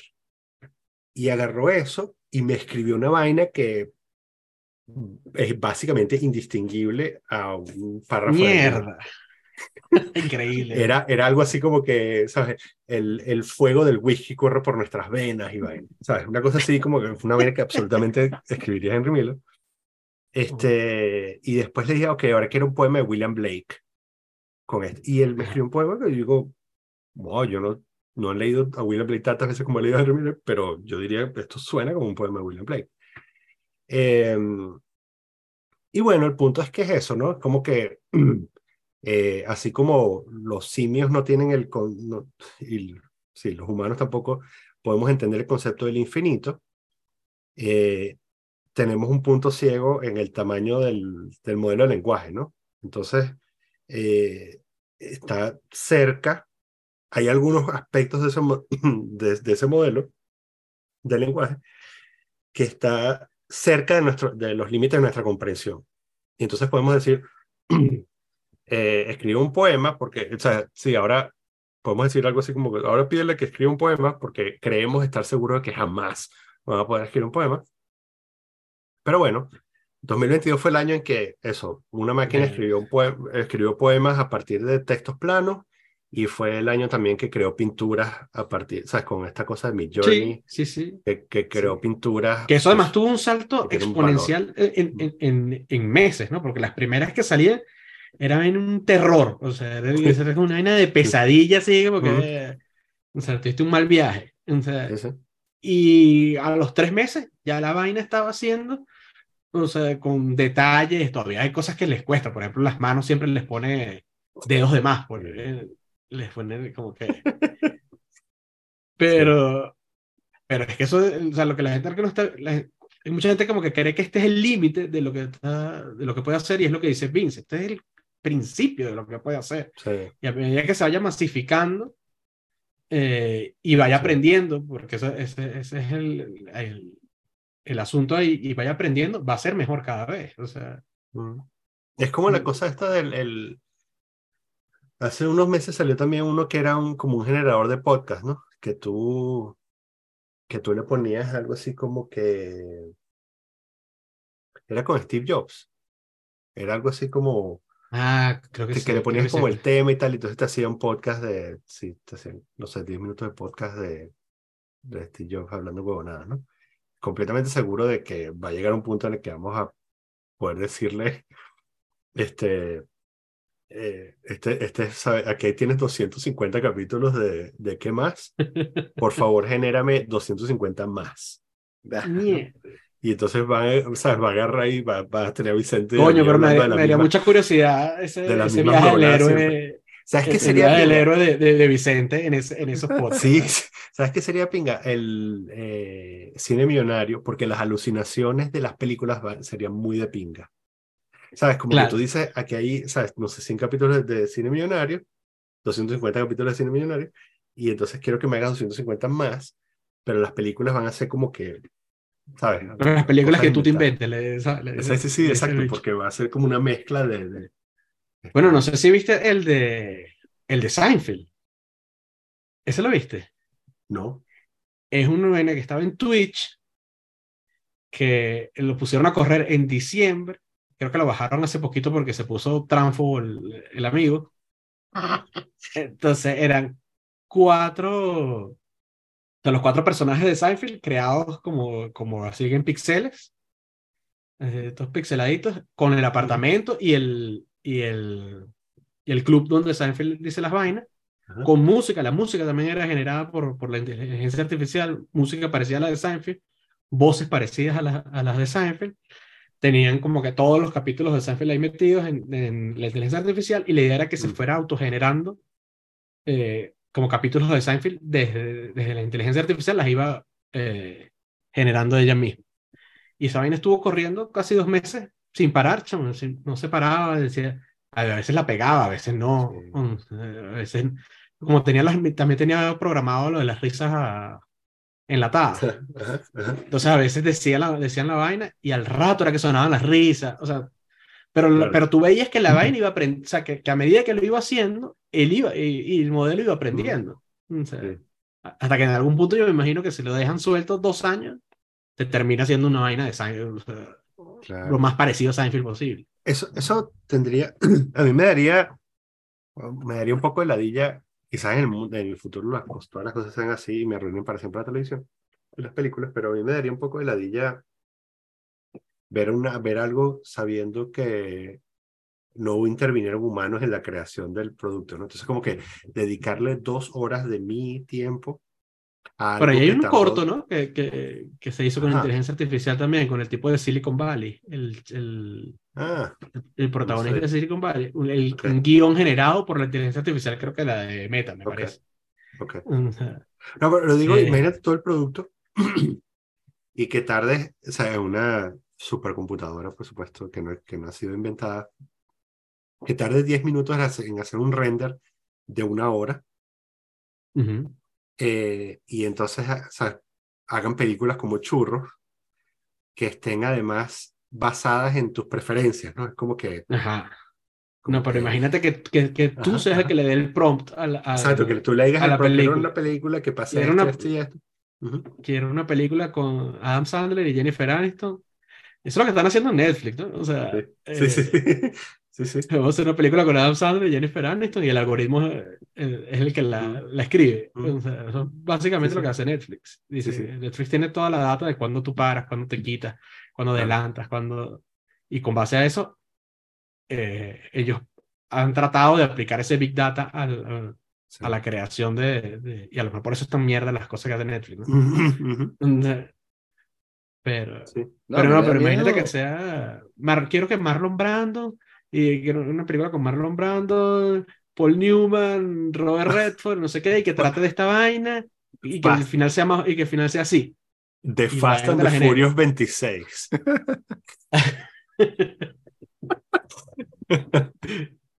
Sí. Sí. No, lo que me da, lo que me da miedo a mí es este, que si estas, estas máquinas van aprendiendo, no se van a ir como alejando de la inteligencia humana, o sea, va a llegar un punto en el cual van a ser, como ellas aprenden exponencialmente, y nosotros, Ajá. si acaso aprenderemos, no sé, linealmente, Ujú. este, va a llegar un punto en el cual van a estar tan adelantadas que van, no van a poder comunicar con nosotros, va a ser como hablar con unos monos o con unos, unos caballos, ¿sabes? Intelectualmente hablando así. en cuenta, Esto es así y tú dices, no entiendo, explícamelo. No te lo puedo explicar porque tú eres demasiado bruto. Básico. Pero lo que tienes que hacer es es esto. un- pero además, además ten en cuenta que el, el- la expectativa de vida de un humano es distinta a la de una computadora. Entonces tú, o sea, de que, que nos muramos, todo el conocimiento que nosotros adquirimos se muere con, se muere con nosotros. En cambio, la computadora, si tú la pusiste a correr hoy, dentro de 200 años ya está todavía, además que aprende exponencialmente, sigue aprendiendo. Exacto. y, y, cuando, y cada vez que nace un humano, tienes que esperar años para que tenga un pensamiento coherente. O sea, Sí. No, y nos va a poner Eh, este, yo creo que dilemas morales, tipo que, que la Es computadora Hair, ¿no? diga. Es la película Hair. Sí, pero que te da Mm, como que, mira, este, tengo, tengo la cura del cáncer, tengo la cura del cáncer, pero es burda complicado y no te lo puedo explicar porque eres muy básico, yo soy la supercomputadora, tienes que traerme tres bebés recién nacidos. Y tú, ¿qué coño? Y tú, "Pe- no me estás entendiendo porque eres muy básico, pero esto va a funcionar y va a sacar las probabilidades. Que es como Tenemos cualquier película distópica, ¿no? De, Sí, de- sí, de sí. vainas que cuando la inteligencia artificial, Terminator o Sí. la- de Matrix, que cuando la inteligencia artificial dice, estos carajos no nos sirven. O sea, ¿Va a haber dilemas morales así? Yo creo que sí, chamo. O o sea, bueno, con los carros, con, con los carros que se manejan solos, ¿no? Que está todo este tema de, de si tú vas en el carro y se atraviesa alguien y la opción es chocar, entonces ¿quién, eh, ¿a quién le Sí, ¿a das prioridad? ¿Al, al- al- al- Correcto. ¿Mato al peatón o mato al conductor? Mm, o sea, Ujú. sí. entonces Sí. son vainas que tienen que, que- son los kinks que tienen que ir arreglando, ¿no? Matas al que no sea accionista. Esa es como la. sí. En el problema No, de tiene que- maximización de, de, de beneficios. Matas al que, al que esté, al que esté cagando, la que seguro es el peatón. Matas Sí, exacto. Eso es, como, eso es lo que la programación, exacto. En, en serio, eso es probablemente lo que tú termina sucediendo. Le mata al, al que esté cometiendo la infracción, a ese lo mata. Sí. Ujú. Priorizas al que está cumpliendo la, la regla. Pero ese tipo, sí, no, pero eso tiene, eso va a traer, eso va a traer Sí. ese tipo de debates que, que siempre son interesantes, ¿no? Porque al final Sí, nunca se resuelve un coño. Vivimos una buena nada. época. Es interesante estar vivo en esta época, pero hace como que, wow, qué bolas que ustedes estaban vivos cuando apenas la internet comenzó y los teléfonos celulares y TikTok y ChatGPT. Porque, por robots. ejemplo, por ejemplo, yo, eh, Siri, que yo pensaba que iba a ser algo como lo que está Ujú. ofreciendo la inteligencia artificial, eh, yo, yo no sé si es que no lo sé usar o, o qué, pero la vaina nunca me responde nada coherente a lo que yo le estoy preguntando. O sea, nada, nunca, nada, nada. O sea, que yo le digo, Siri, tal vaina, Siri me responde totalmente lo contrario a lo que yo estoy preguntando. O sea, incluso a veces cuando son Sí. cosas rápidas, como. Oye, ¿cuántos, cuántos metros es esto, esto en metros, cuánto es en pie? La Pero es que lo, lo compraste, lo compraste en Galicia, tu Siri. Coño, ¿te imaginas? No, no, Ah, bueno. pero... Sí, chiste que no se pueden hacer. Pero miren, muchachos, yo me tengo que ir, weón, porque me tengo que parar a las seis mañana. Wow. Wow, ¿por qué? Es que. Ajá. Voy a, voy a un torneo de Jiu-Jitsu justamente, weón, con unos panas. Ah, quedan afuera de. París, tenemos que manejar para allá. Y entonces no sé final por qué me inscribí, pero bueno, en fin. Vamos a Bueno, ver, chamo, es divertido. No te, no te dejes un agarrar poquito. entonces. No, Yo creo que- agarrar yo. Tienes que agarrar tú y, y las reglas, weón. Tienes que aprenderte las reglas, Sí, las Esta vez sí. y la vaina. sí, sí. sí. No os Pregúntale a. ChatGPT qué es lo que tienes que hacer bueno, para ganar el torneo. ¿Cuál es la Ah, pero... Ah, buena pregunta. idea. Que me da los porcentajes de las estrategias que funcionan, weón. Ah, eso está Claro. bueno. Excelente, bro. pero no me da chance de implementar nada ahorita, weón. O sea, yo voy Bueno, pero. plan pero chimbo. No importa. No Sí, sí, para la próxima. Bueno, pregúntale si tu plan tiene posibilidades. O sea, Sí. Sí, un poco tarde para cambiar. Yo voy con las botas puestas, chamo, y que será, será, como dicen los gringos. Muy bien. Ah, mira, este carajo se fue. Bueno, pero podemos seguir. ¿Tienes, ¿Tienes algo que hacer ahorita? No, Ok. nada. Muy bien. Muy bien. Este, sí, bueno, entonces, eh, a mí me parece que uno de los elementos de nuestro fracaso como sociedad eh, fue, es Ok. el, el cambio de las sensibilidades con respecto a la como, como la, la pérdida de valores. Hay una forma mejor de decir esto, pero el, el, el, me parece que de alguna manera al volvernos más permisivos con, al abrirnos a las posibilidades Ajá. y luchar en contra de la tradición, eh, que es, digamos, la responsabilidad de todo joven, eh, de alguna manera vamos creando shittier and shittier societies. Eso es una cosa que estaba pensando últimamente, ¿no? Y entonces, claro, el- el- la religión nos da como un framework moral, pero la verdad es que no quiero hacer una apología de la religión, porque de verdad No, no, no, no, no, no, Pero- no, yo, yo, yo te entiendo, yo te entiendo. O sea, Ujú. para mí el ateísmo funciona Ujú, siempre y cuando tengas algo con que sustituir ese hueco, porque entonces si no lo vas a empezar a sustituir o con el veganismo, o con el transhumanismo, o con el, o sea, te vas a casar entonces unas peleas bien huevonas en la vida por, porque cambiaste, eh, o sea, coño, Mm. se lo haber dicho cuando Vince estaba aquí, porque ahora va a sonar como que estoy hablando paja de él, pero Sí, sí. Cuando, por ejemplo, dicen, eh, hablan de, de, de la ayahuasca y alguien dice una vaina que no es, como que se ofenden, y es como, ¿pero por qué te vas a ofender por esa huevonada? O sea, Sí. es lo mismo que un católico se ofenda cuando tú a- hablas mal de, de Jesús y a ti te da risa, cuando, eh, o sea, Ujú. y muy probablemente a ti te da risa cuando sacan la procesión del coño en Sevilla, no me acuerdo dónde es, allá en Sí. España, que sacan una, una procesión de, de una vagina enorme, o sea, te ofende, si la gente se ofende, a ti te da risa. Entonces, ¿por qué Ujú. tú te vas a ofender porque alguien no le diga la medicina o no crea en la parte espiritual del, del peo, sino solamente en la parte química del Sí. O Claro, sea, porque, porque lo que pasa es que lo estás funcionando con tu identidad, entonces al final termina siendo un insulto a ti mismo. ¿no? es un ataque a tu, ide- es un persona, ataque a, a tu identidad. O sea, Ujú. eh, eh, tú a ver- tú me- me- de repente me ves en Twitter peleando por vainas de, de, de coño, de que no respetan a, a- gente trans o no respetan a, Sí. a los inmigrantes o vainas de esas. Pero esa no es mi identidad. O sea, yo no me, at- o Sí. sea, yo no me ofendo cuando me dicen eso. Y lo que digo es, me parece que es una estupidez que tú estés diciendo esto, pero, Ok, pero no es que yo esté ofendido, porque tú, ok. por ejemplo, los comentarios que le dejaron a Carlos, a Carlos Elambi en, el, en, en su video de la ayahuasca, que te estás burlando de los... ¿Por qué se está burlando? No se está burlando. No, O sea, estoy burlando. él, él, se está haciendo la, él se está haciendo la vaina y eso fue lo que él vivió. O sea, Ujú. Y, lo, y verga, lo, lo captó en video. ¿Por, por, por cuál es el misterio? ¿Por qué no se puede llevar una cámara a un ritual de eso? ¿Cuál es el pedo? ¿Qué están escondiendo? O sea, eh, vivan a la lucha. O sea, vivan a la luz, la, la transparencia all the way. Ujú. Y así Sí, con bueno, todo, así con todo. Cuando tú dices, cuando los veganos se ofenden porque alguien se comió una carne o, o se ponen a hacer protestas en un Burger King, que se me parece la vaina más sin sentido que puede haber ponerte tú en un Burger King a, joder a la gente que solamente que agarró sus 10 dólares para comerse una hamburguesa y que venga un pajugo ahí a decirte que ay, estoy matando unas vacas. Eso no me importa, si me importara no me las comería. O. ¿Cuándo fue la última vez que te triggereaste en Twitter?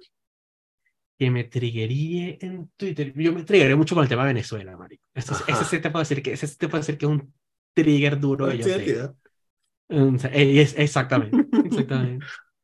Ese es un tema que me trigger. Ese sí es un tema que me, que me cuando Ok. veo que la gente se empieza a hablar de, los de los inmigrantes venezolanos, Ah. cuando Mm. eh, sobre todo ese, ese, tipo, ese tipo de vainas. eh, o cuando te dicen, o cuando te dicen, coño, no puedes opinar de Boric o de Petro o de no sé qué, porque estás opinando desde el trauma. Te lo dicen como Uy, una vaina, chamo. como que uno. Te lanzan esa vaina como si fuera un ataque y es como, mira, yo siempre les digo, sí, de bolas que estoy traumado, yo tuve que mudarme de país, tuve que mudar dos veces de país, o sea, eh, dejé toda mi familia allá, mi familia está toda regada por el, por el mundo. Y yo salí barato, porque a mí no me mataron, o sea, a mí, a mí no me Ujú. mataron ni a mi papá, ni a mi mamá, ni a mis hermanos, ni nada, ni, o sea, Ujú. he tenido la suerte de que cuando mis familiares han estado enfermos, les hemos podido conseguir sus medicinas y su vaina. O sea, yo estoy barato. O sea, imagínate cómo, son, cómo serán los demás. O sea, eh, de bolas que lo estoy diciendo desde el trauma, pero eso no quiere decir que mi, que mi opinión sea inválida. O sea, Ujú. Ahí está, por ejemplo, Sí. o sea, Petro, weón, el otro día un discurso que era un discurso calcado de Chávez, weón. Vi que lo compartiste. O sea, sí. Qué O loco, sea, weón. era la misma vaina, la misma. Ujú. Que el- a mí el pueblo, el pueblo no eligió a una persona, me eligieron, fue, el pueblo se eligió a sí mismo, una vaina así toda, en, en que él básicamente es el pueblo. Bueno, está bien. O sea, pero no me pueden decir que no, ese tema sí me vuelve loco. Sí, Mm. El día que ganó Petro yo estaba, marico, histérico. O sea, histérico, histérico, histérico. Y, o sea, y lo mismo, Ah. o sea, porque te, te hacen un gaslighting, güey. O sea, por ejemplo, cuando Sí. ganó Boric, que le he dicho, Ujú. decía, ha dicho varias veces o abiertamente que él es socialista. O sea, Ujú. yo tú decías, verga, pero es que el carajo se identifica. No, No. eso no es verdad. Ah. Y como, huevón, pero mira, aquí está. Ay, sí, un tweet, gran vaina. Tuiteó, él, lo tuiteó, él tuiteó eso y dice, gran vaina.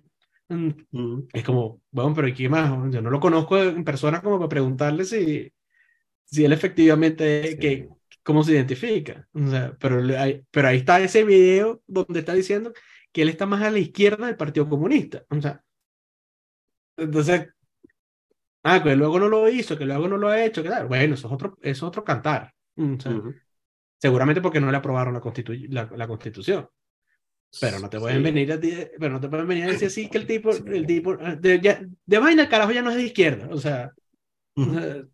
De, de, centro derecha.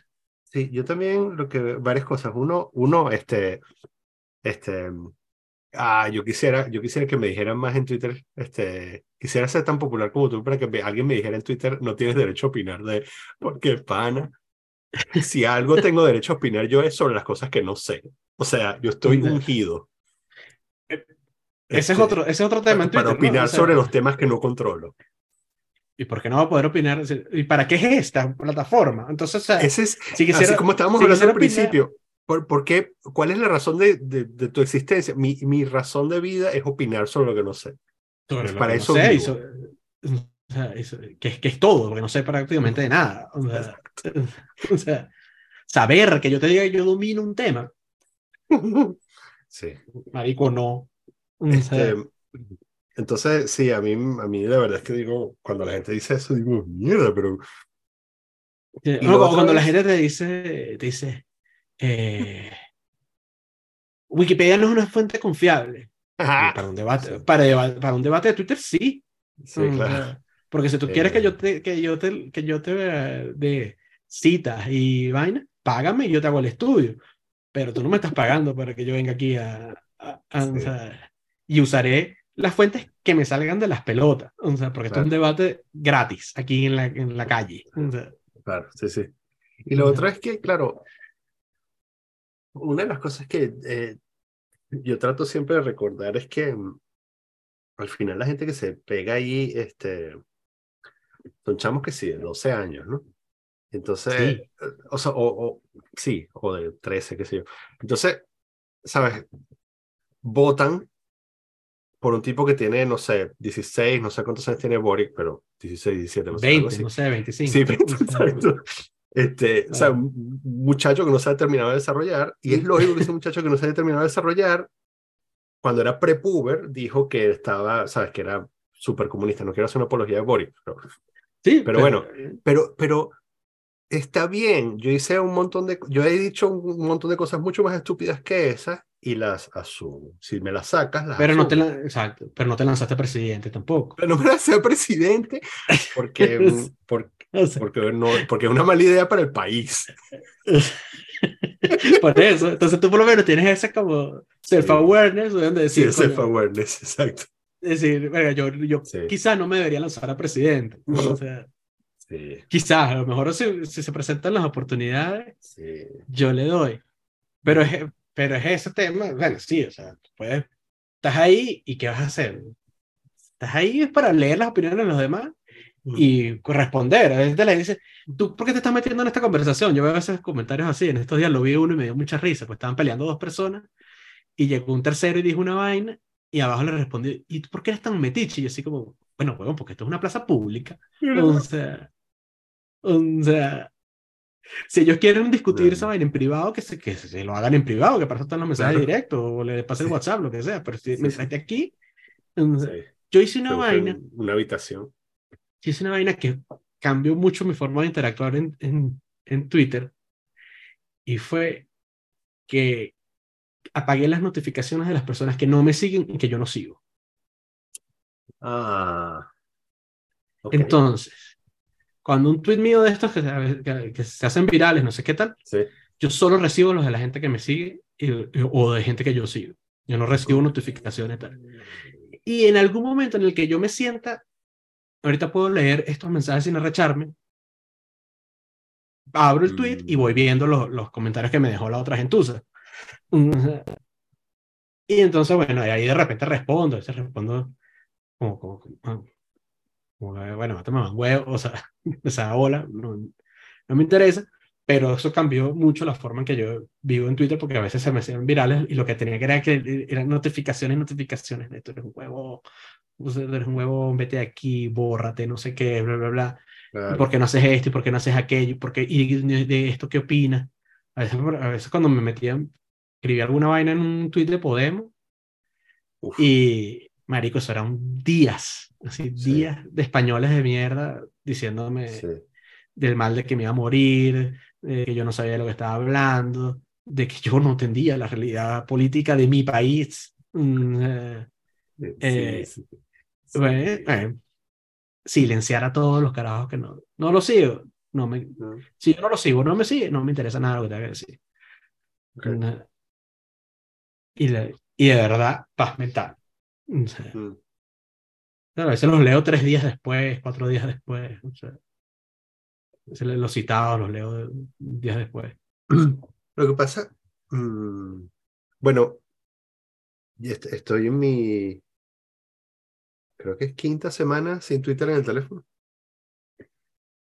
Ah, pero tú has hecho ese experimento varias veces, ¿no? Pues Sí, tú-. Esta es la vez que ha durado más, pero de vez en cuando lo uso en la web, pero solo cuando estoy, digamos, sentado en la computadora, ¿no? Entonces, eh, sí, ha mejorado. Para mí, ah, bueno, ha mejorado mi humor porque a veces yo, eh, ¿sabes? Como me, pon- me, me molesto de la nada por algunas estupideces que leo, ¿no? Sí, tiene- Sí. a veces uno se, se recha. pues, pero- La estupidez humana me molesta. Este, sobre todo, sí, yo creo que eh, eh, los comunistas españoles me triggerean y, y los oligarcas bolivarianos que ahora todos pagan Twitter Blue. Sí, Este- bueno, pues, tengo, yo tengo, bueno, tengo una colección de memes de, de estos que se burlan de la, de la gente que tiene Twitter Blue. ¿eh? O sea, te puedo hacer llegar algunos. Sí, no, eh, se- sí, eh, este, yo usualmente, o sea, lo que he resuelto eh, últimamente, a, a lo que he recurrido últimamente es que este, le pego, les pego abajo la, la vaina esta de que pagaron, ¿sabes? Como, ¿sabes que Tú le das Ah, this motherfucker pay por, pay por Twitter. Sí, sí, sí, ese, exacto. Sí, sí, sí, sí, ese, ese, ese meme. Este, que está bastante bueno. Pero, mm, pero que sí, bueno, eso, que este, quizás en el caso de los venezolanos, una de las cosas que he pensado últimamente también es que, eh, bueno, esos panas, mm, yo, yo quizás, sí, bueno, yo estoy enajenado, así que quizás no entiendo bien la realidad venezolana, ¿no? Entonces, eh, pero yo, por lo que sé de cómo funcionó la humanidad, esos panas, tú no puedes ir por la vida como hacen esos panas porque terminas linchado. Y entonces a mí me sorprende que esos bichos, ¿sabes?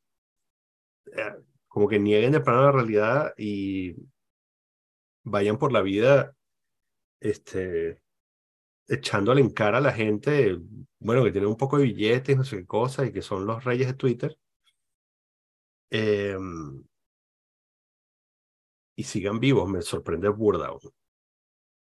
Pero bueno, quizás, como te digo, quizás es que... Me, sorpre- me sorprende y me entristece. Que tengo, tengo que- Sí, bueno, tengo que, tengo que añadir. Mira, Sí. otra vaina que, te, que, te que enferma a la gente y la gente muchas veces no lo sabe, que con Twitter es el algoritmo de Twitter. Ah, Tienen que, o sea, mi recomendación siempre es usen el, el Twitter cronológico. Mm, sí, claro, porque si no... Porque, sola- porque primero fatal. solamente la parte, solamente son los carajos que, te- que la gente que te gusta, Sí. que tú sigues. pues, Que bueno, no sé si te gusta, pero, pero por lo menos es la gente que tú decidiste seguir. Porque sí. el algoritmo, la otra vez no me di cuenta que estaba usando el algoritmo y me salían ah, todos los chavistas que detesto uno tras otro. taca, taca, taca. Y dice, pero esta mierda, ¿qué pasó aquí? Y esta gente no la sigo. esta- eh, había una que hasta la tenía mut- muteada. Y luego cuando me di cuenta, bueno, estos días que hubo el cambio de For You and Following, que era, ujú, que antes era cronológico y, ujú, y destacados, ¿no? Así. Y, chavo, eso, no lo hagan. No, sí, no usen el, el- Sí.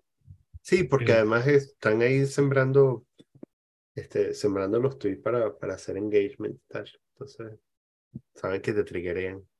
que te triggerean, así. Sí, sí, sí. Yo trato, a mí siempre, siempre alguien me dice, coño, pero qué la dilla, porque traes a esta gente para acá. Y digo, yo trato, yo trato de no hacerlo. Mm. O sea, pasa que esta también es mi forma de, de procrastinar. Yo cuando estoy trabajando, hay momentos en los que tengo que, que tengo que pensar y no puedo pensar viendo las vainas del trabajo, sino tengo que ver otras cosas y que eso esté corriendo aquí en la parte de atrás de la cabeza. Ujú. Cuando lo resuelvo, regreso a lo que tengo que hacer.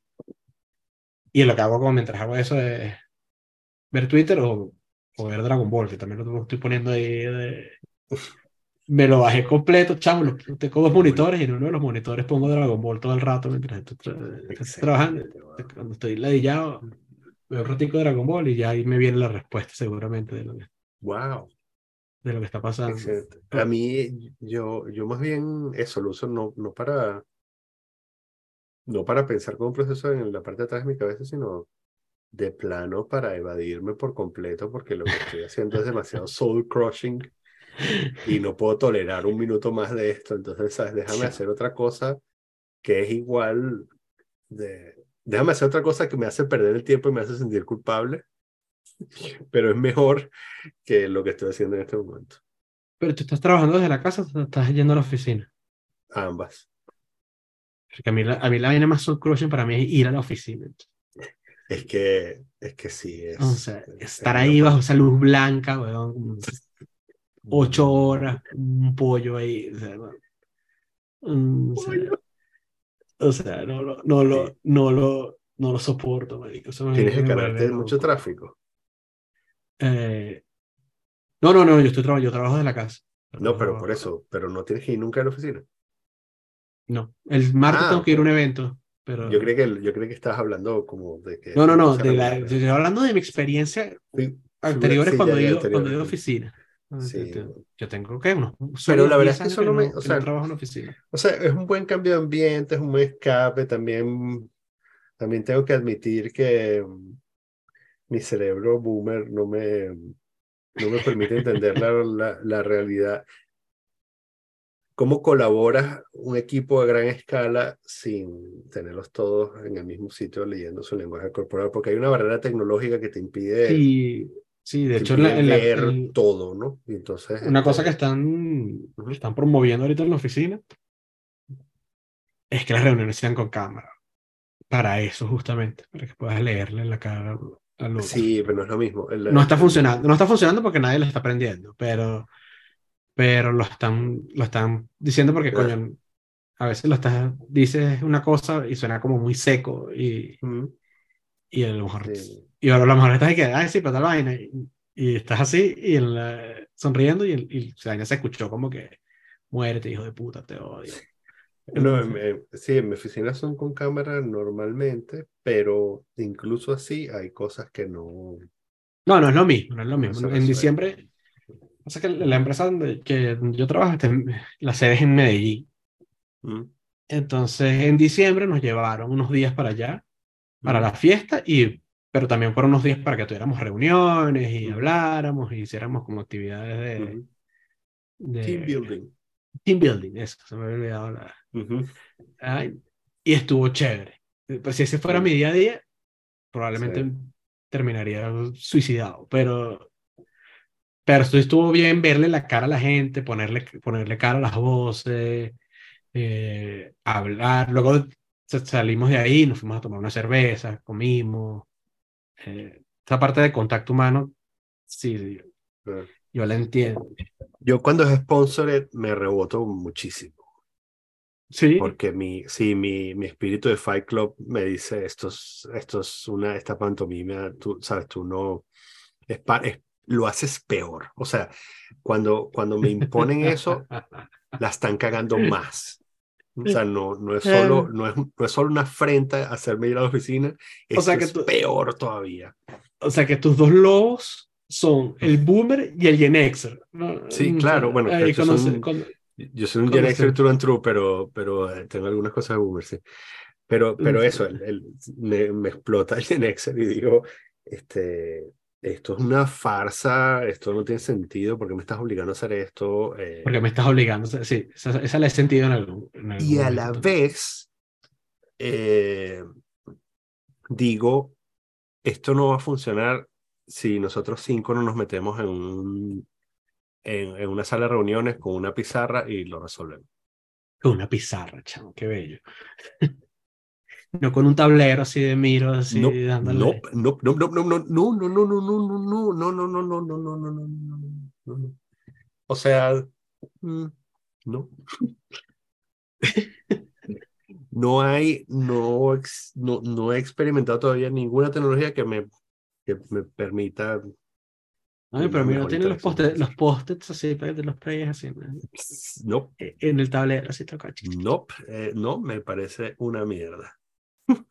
Me parece una mierda porque además, ¿sabes? No puedes, bueno, creo yo, no puedes dar cinco pasos atrás y decir, y este, y, y también, este, no estás leyendo, cuando tú cambias el papelito, no estás viendo que Mengano movió los pies, este, y con eso está diciendo algo. Ah, bueno. Ah, ahí sí me jodí. Ahí, ahí sí me jodiste. Ahí sí, me Sí, bueno, y entonces hay vaina, bueno, pero eso es una barrera, es puramente, o sea, no quiero, el trabajo remoto, No, no, si hay una barrera comunicacional. el trabajo cuando remoto está- funciona, pero o sea, eh, hay un problema tecnológico, que es que no Sí, estoy sí, sí, viendo sí, sí. todo. Sí, sí, sí. sí. No, no. Y la solución no es el metaverso, la solución no es el, no es ponerse una, No es el. me- Coño, no Sí. sé. Yo No, tuve un bichito de eso, un, un óculo. así. Tuve un óculo y, Sí. Sí, y, y a veces y me metí ahí con, con el pana JD a, a jugar ping-pong y a hacer, a hacer huevonada.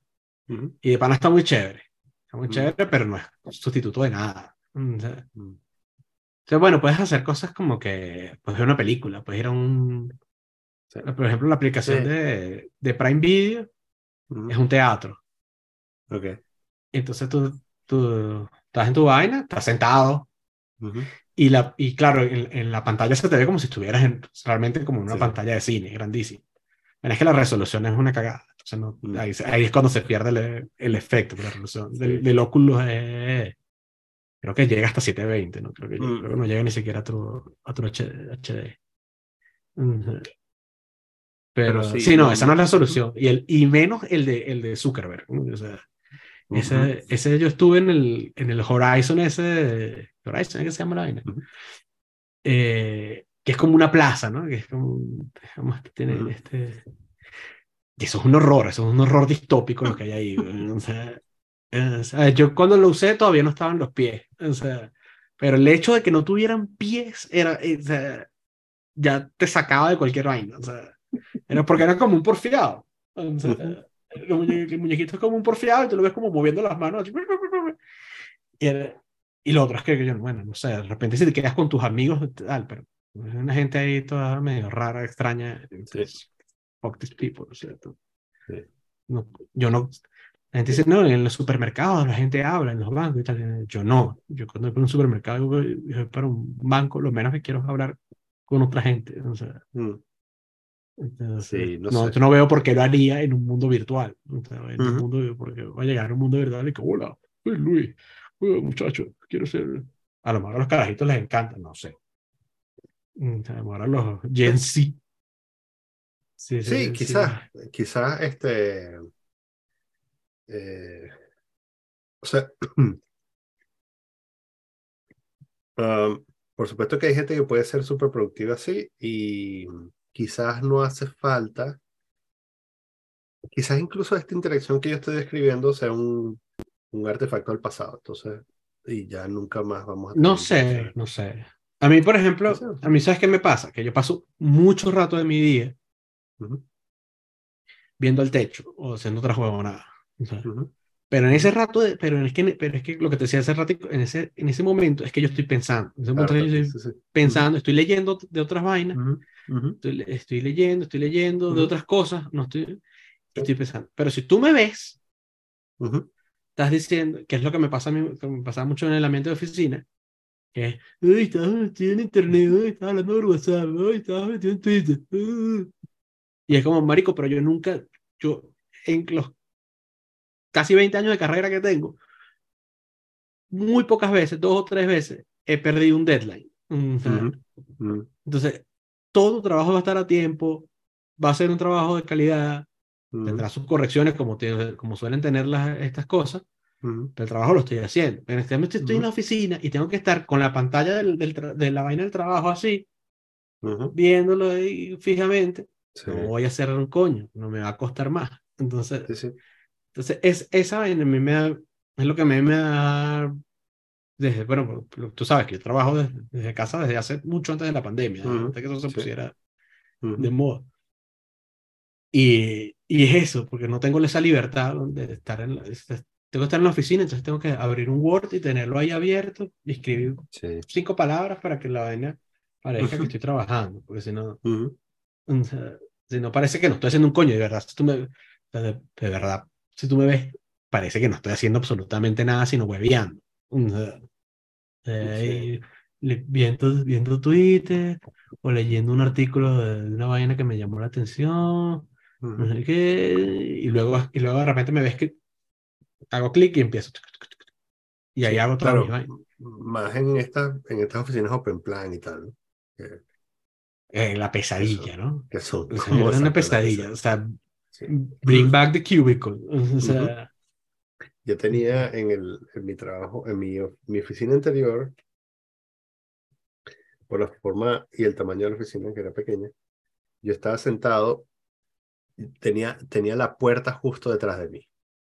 Y entonces, y yo trabajaba con la puerta abierta, y entonces todo el mundo que pasaba por el pasillo veía mi pantalla. veía lo que estabas haciendo. Imagínate, eso es, es básicamente una prisión, ¿no? Una pesadilla, marico, el Este- panóptico ese que, que- Sí, siempre nombra exacto, el panóptico. Y entonces, este, ¿sabes? Cada vez que iba a usar um, algo que no fuese trabajo, o lo usaba en el teléfono, o lo usaba en el iPad, o qué sé yo, porque me da demasiada paja que me estuviesen. Sí, Este, pero yo porque a mí me pasa lo mismo, ¿no? O sea, que estoy mariqueando, a veces no estoy pensando, sino sencillamente estoy mariqueando, porque la hora, ¿sabes? Tres horas de productividad van a ser la productividad del día, ¿no? Pero el resto es, bueno, el cerebro está ahí reciclando cosas, ¿no?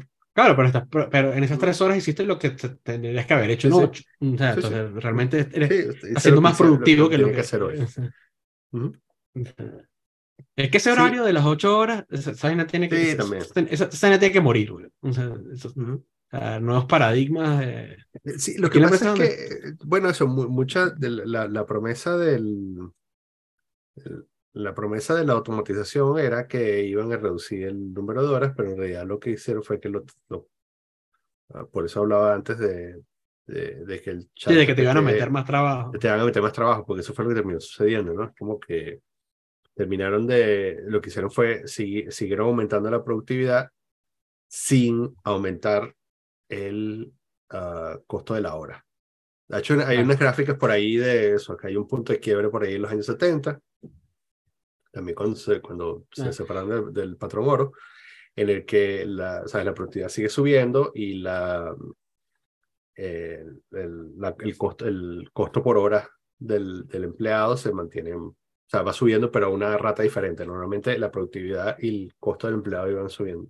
Pasaron como 30 años subiendo a la misma rata y luego Y luego se, se, se despegó. se, se- se separaron y entonces, claro, bueno, ahora haces un montón de vainas más por el mismo cantidad de dinero. Y esa, Sí, la automatización no trajo el reducción de no, horas, lo sí, que trajo no, cum- no cumplió esa promesa que de, de- de- Ujú. de que íbamos a tener más tiempo libre y más y Sí. tal. Esta- bueno, están experimentando también con la vaina de semana de tres días y estas cosas que, de cuatro días, creo, perdón, de tres Ujú. días.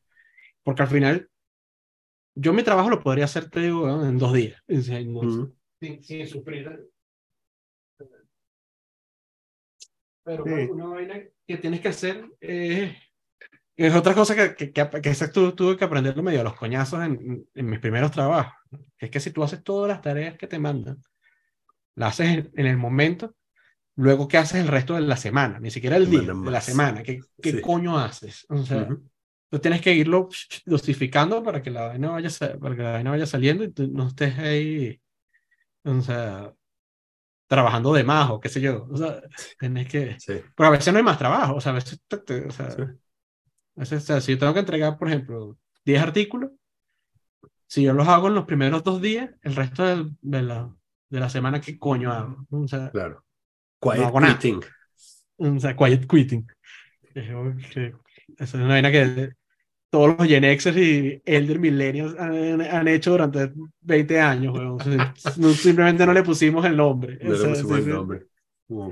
O sea, Trabajar lo justo. Pero, eh, pero es que esa vaina de, de, eh, no, en ocho horas, eh, sí, está bien, pero yo realmente, si te trabajo cuatro, trabajaría mejor, o sea, probablemente. Entonces, Sí. eh, y eso de que te van metiendo, de que si, te- y esa es la otra, ¿no? Que si haces el trabajo más rápido, te meten más trabajo, sea, Claro, sí. por el mismo, por el mismo precio. Que es distinto Ujú. cuando trabajas de freelance que cuando trabajas de freelance. Pero bueno, si quieres más, me tienes que pagar más. Claro, sí. pero- Sí, este, también pasa que un, un trabajador ocioso se pone a pensar huevonadas, empieza a pensar en la revolución. Bueno, pero es que es distinto, o sea, eh, eh, claro, tú pudieras decir que hoy en día los nuevos o- eh, obreros son los carajos que hacen código, por ejemplo, los Sí, code monkeys, o, Sí, sea, sí, o, o los, o las vainas que redactan, las vainas que yo redactaba de, de, eh, eso Ujú. es, es Los un content trabajo que es, es, es un trabajo que yo creo que lo puede hacer ChatGPT. Mm, De hecho, estoy esperando que, estoy esperando que me salga un tigre de esa vaina para hacerlo con ChatGPT para ver cómo me va. O Ujú. sea, porque es un trabajo que tú, la gente, la gente que dice, no, es que se van, van a eliminar trabajos, tal". sí, van a eliminar los trabajos de mierda. O sea, eso, eso, eso, eso, por ejemplo, que en estos, vi una discusión de españoles, porque los españoles son, les encanta esa discusión, de yes. qué pasa si automatizo esto, y entonces qué pasa con la persona que lo hace. Bueno, bueno, que se tendrá que buscar otro trabajo. O sea, porque alguien le puso un, en un decatlón de los que todavía no están automatizados 100% las cajas. Ajá. eh, no, mentira, de un decatlón que está 100% automatizada las cajas, puso una queja de que es de, dici- a Decathlon diciendo que ella era una enfermera y trabajaba ocho horas al día y no sé qué, y no tenía por qué ir a su tienda y hacer el trabajo de un cajero. Mm. Solo un español puede tener ese, ese proceso mental. ¿eh? Marico, qué impresionante. Solo un español. O sea, ninguna otra persona en la, en la faz Sí, de la sí. Tierra Sí, puede tener ese razonamiento de que es que si tú lo haces un checkout de, de tus vainas, Estás trabajando. estás haciendo, el- estás trabajando, cajero. ¿no? estás, estás haciendo el Trabajo trabajo. Y entonces abajo, en los comentarios, otra persona respondía que ella había ido para un decatlón hace unos meses y, y la chica de la caja le había dicho que si quería podía pasar por el por una de las cajas automáticas y hacerlo. Que no sé aparte si has visto las cajas automáticas del, del, decatlón, que es que tú agarras, tiras toda la vaina en una caja, no tienes ni siquiera que, que, que escanear, sino que tiras Sí. todo en una caja Sí, aquí las hay. Y sí, la- y la vaina de una vez sabe qué es lo que, qué es lo que tienes ahí, cuánto cuesta y todo. ¿no? Es, arrechi- es- el futuro. O sea.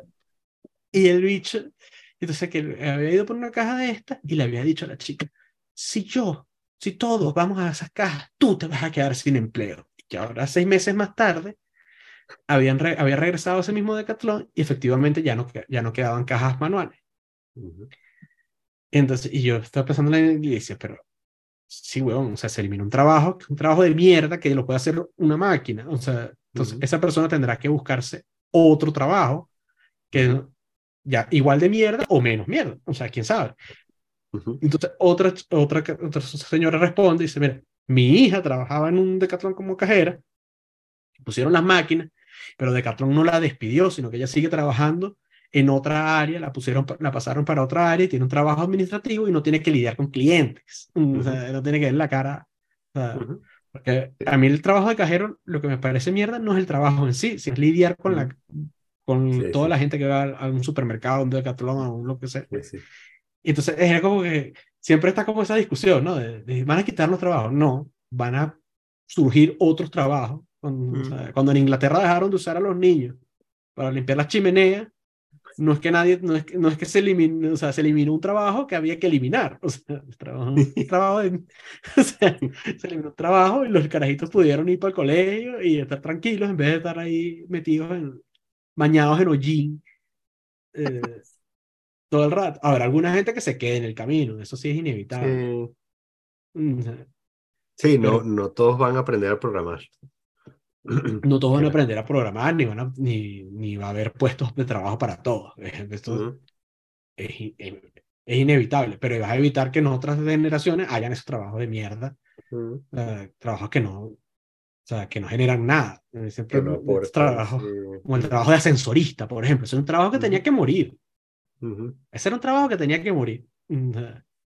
Y lo siento por los trabajos que trabajaban en eso y, y pero también, si tú no sabes hacer otra cosa que no sea ser ascensorista, igual es que no eres, estás apto para vivir en sociedad. O sea, está, estaba a punto de decir stop being poor.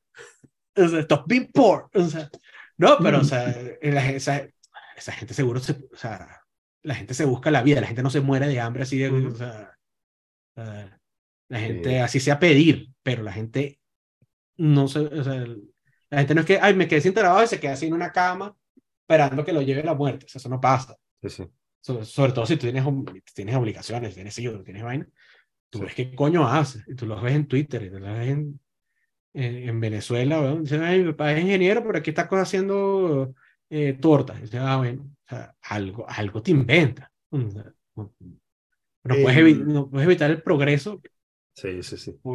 eso es como, o sea, por lo que estás diciendo, es más bien como los trabajos de autómata, ¿no? Al final. Cada sensorista, cajero. Este, no, pero incluso, por ejemplo, gente que redacta, redacta vainas como las que yo redactaba, eh, reseñas de, de sillas para bebés. eso, lo puede, eso lo puede hacer mono. O sea, eso no, a mí no me requiere el, problema ahí era el volumen, pero, pero yo, estoy consciente que ese no, es un trabajo, es un trabajo que me dio unos skills que me permitieron sobrevivir y tener un buen tiempo, eh, tal. Pero yo estoy, yo estoy claro que eso no es un trabajo que, eso, eso, no era algo que yo quería hacer toda la vida, por ejemplo. lo hago cuando, y, yo mato tibias con eso y tranquilo y chévere. Pero estoy consciente de que, coño, que si viene la, la, la chat GPT y lo puede hacer mejor que yo, eso a, la larga eso me va a ser mejor para mí. por ejemplo, Google Translate hace mucho tiempo que, que es una herramienta bastante competente para traducir. Nos traduce 100% bien, pero coño, es una, es una herramienta competente para traducir. Y yo, a mí me tocaban hacer traducciones y siempre me decían, no puedes usar Google Translate. Y decía, no, tranquilo, yo no uso Google Translate. De vueltas que usaba Google Translate y luego lo pasaba a mi vaina y luego le daba sentido con las cosas que no tuvieran sentido de, Google Translate, pero me ahorraba un montón de trabajo. Mm, o sea, me ahorraba ¿Y tú crees que alguien se dio cuenta? Nunca nadie se dio cuenta de que yo estaba usando esa vaina. ah, pero hay muchos piratas que vienen, ponen toda la cosa y lo ponen ahí y entonces claramente esta persona no, está, no sabe no sabe qué coño está haciendo. Sí, lo que, lo que hablamos de saber conectar o cómo, o sea, cómo retocar las cosas. Hay una... Eh, yo conozco un montón de, eh, y, antes, y antes de mi trabajo anterior trabajaba con un montón de traductores, este, eh, traductores profesionales, este, súper bien pagados además. Y, mm, y entonces una conversación recurrente que teníamos, porque parte de mi trabajo era calcular productividad de traductores, que es una ladilla, porque cada, trabajo, o calcular productividad de alguien es, siempre un trabajo horrible. Eh, horrible, chamo. Sí, como, eso, es medir, ¿Cuántas palabras hiciste por día? Y, y después dices, bueno, este carajo. Sí, no, nunca pasaba eso, pero, pero esa era, ¿sabes? Era como, todos tenían que cumplir, que cumplir una meta de productividad, ¿no? Este, paréntesis dentro del paréntesis. Productividad es producción eh, dividido entre el número de días que trabajaste, ¿no? Ok. O sea, si haces, por ejemplo, este, 10.000 palabras en, en 10 días, este, haces mil palabras por día, obviamente. Mil palabras por día, em, pero si haces diez mil palabras en un día, haces diez mil palabras por día. Entonces, mientras menos días trabajes, eres más productivo. Ok, ¿ves? ¿Ves? ¿Ves? Es lo que yo, eh, lo que yo empíricamente me he dado cuenta. Exactamente. entonces, em, entonces eh, eh, hablaba mucho con los traductores y sobre eso, el avance de Google Translate y tal. La, primera vez que Google Translate pasó de ser, eh, de ser, se me olvidó cómo es el término técnico, pero bueno, la, primera vez que se convirtió en una eh, em, red neurálgica, traducción probabilística, en una red neurálgica, eh, y empezó a ser bueno de verdad. Este, claro, ellos me decían, todos me decían, no, bueno, pero todavía hace falta el trabajo del traductor, que tiene el, el, el conocimiento del tema y saber cuáles son los términos correctos, porque además hay una lista de términos que siempre tenemos que usar. Siempre tenemos que usar el mismo término eh, para describir una situación o para describir un concepto, ¿no?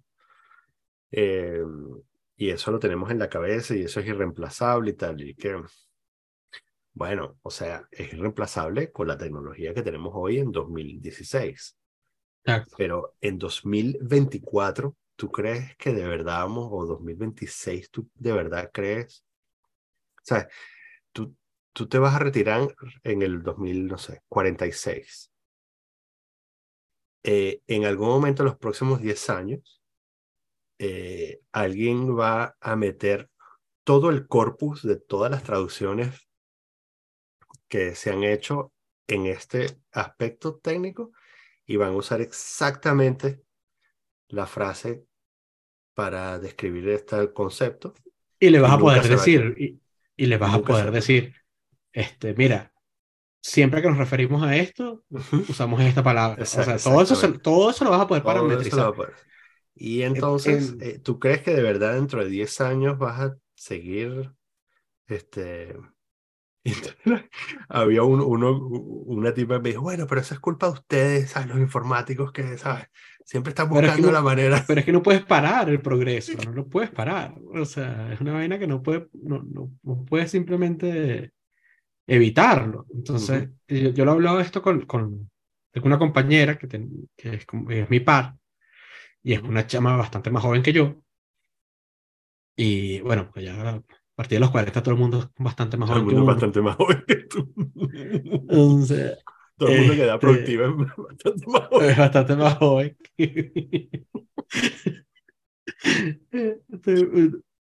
el, el, bastante más joven que uno. Eh, y ella me decía, ¿no? Porque le dije, mira, usé el chat GPT para preguntarle acerca del proyecto que estamos trabajando. Entonces, mira, es lo que me respondió y tal. Me dice, bueno, pero no, no es, yo le cambiaré algunas cosas. Y yo digo, sí, pero es que no es 100% perfecto, pero te ayuda. O sea, Entonces me dice, pero tú crees que nuestra profesión esté en riesgo? Me preguntó así con esas palabras.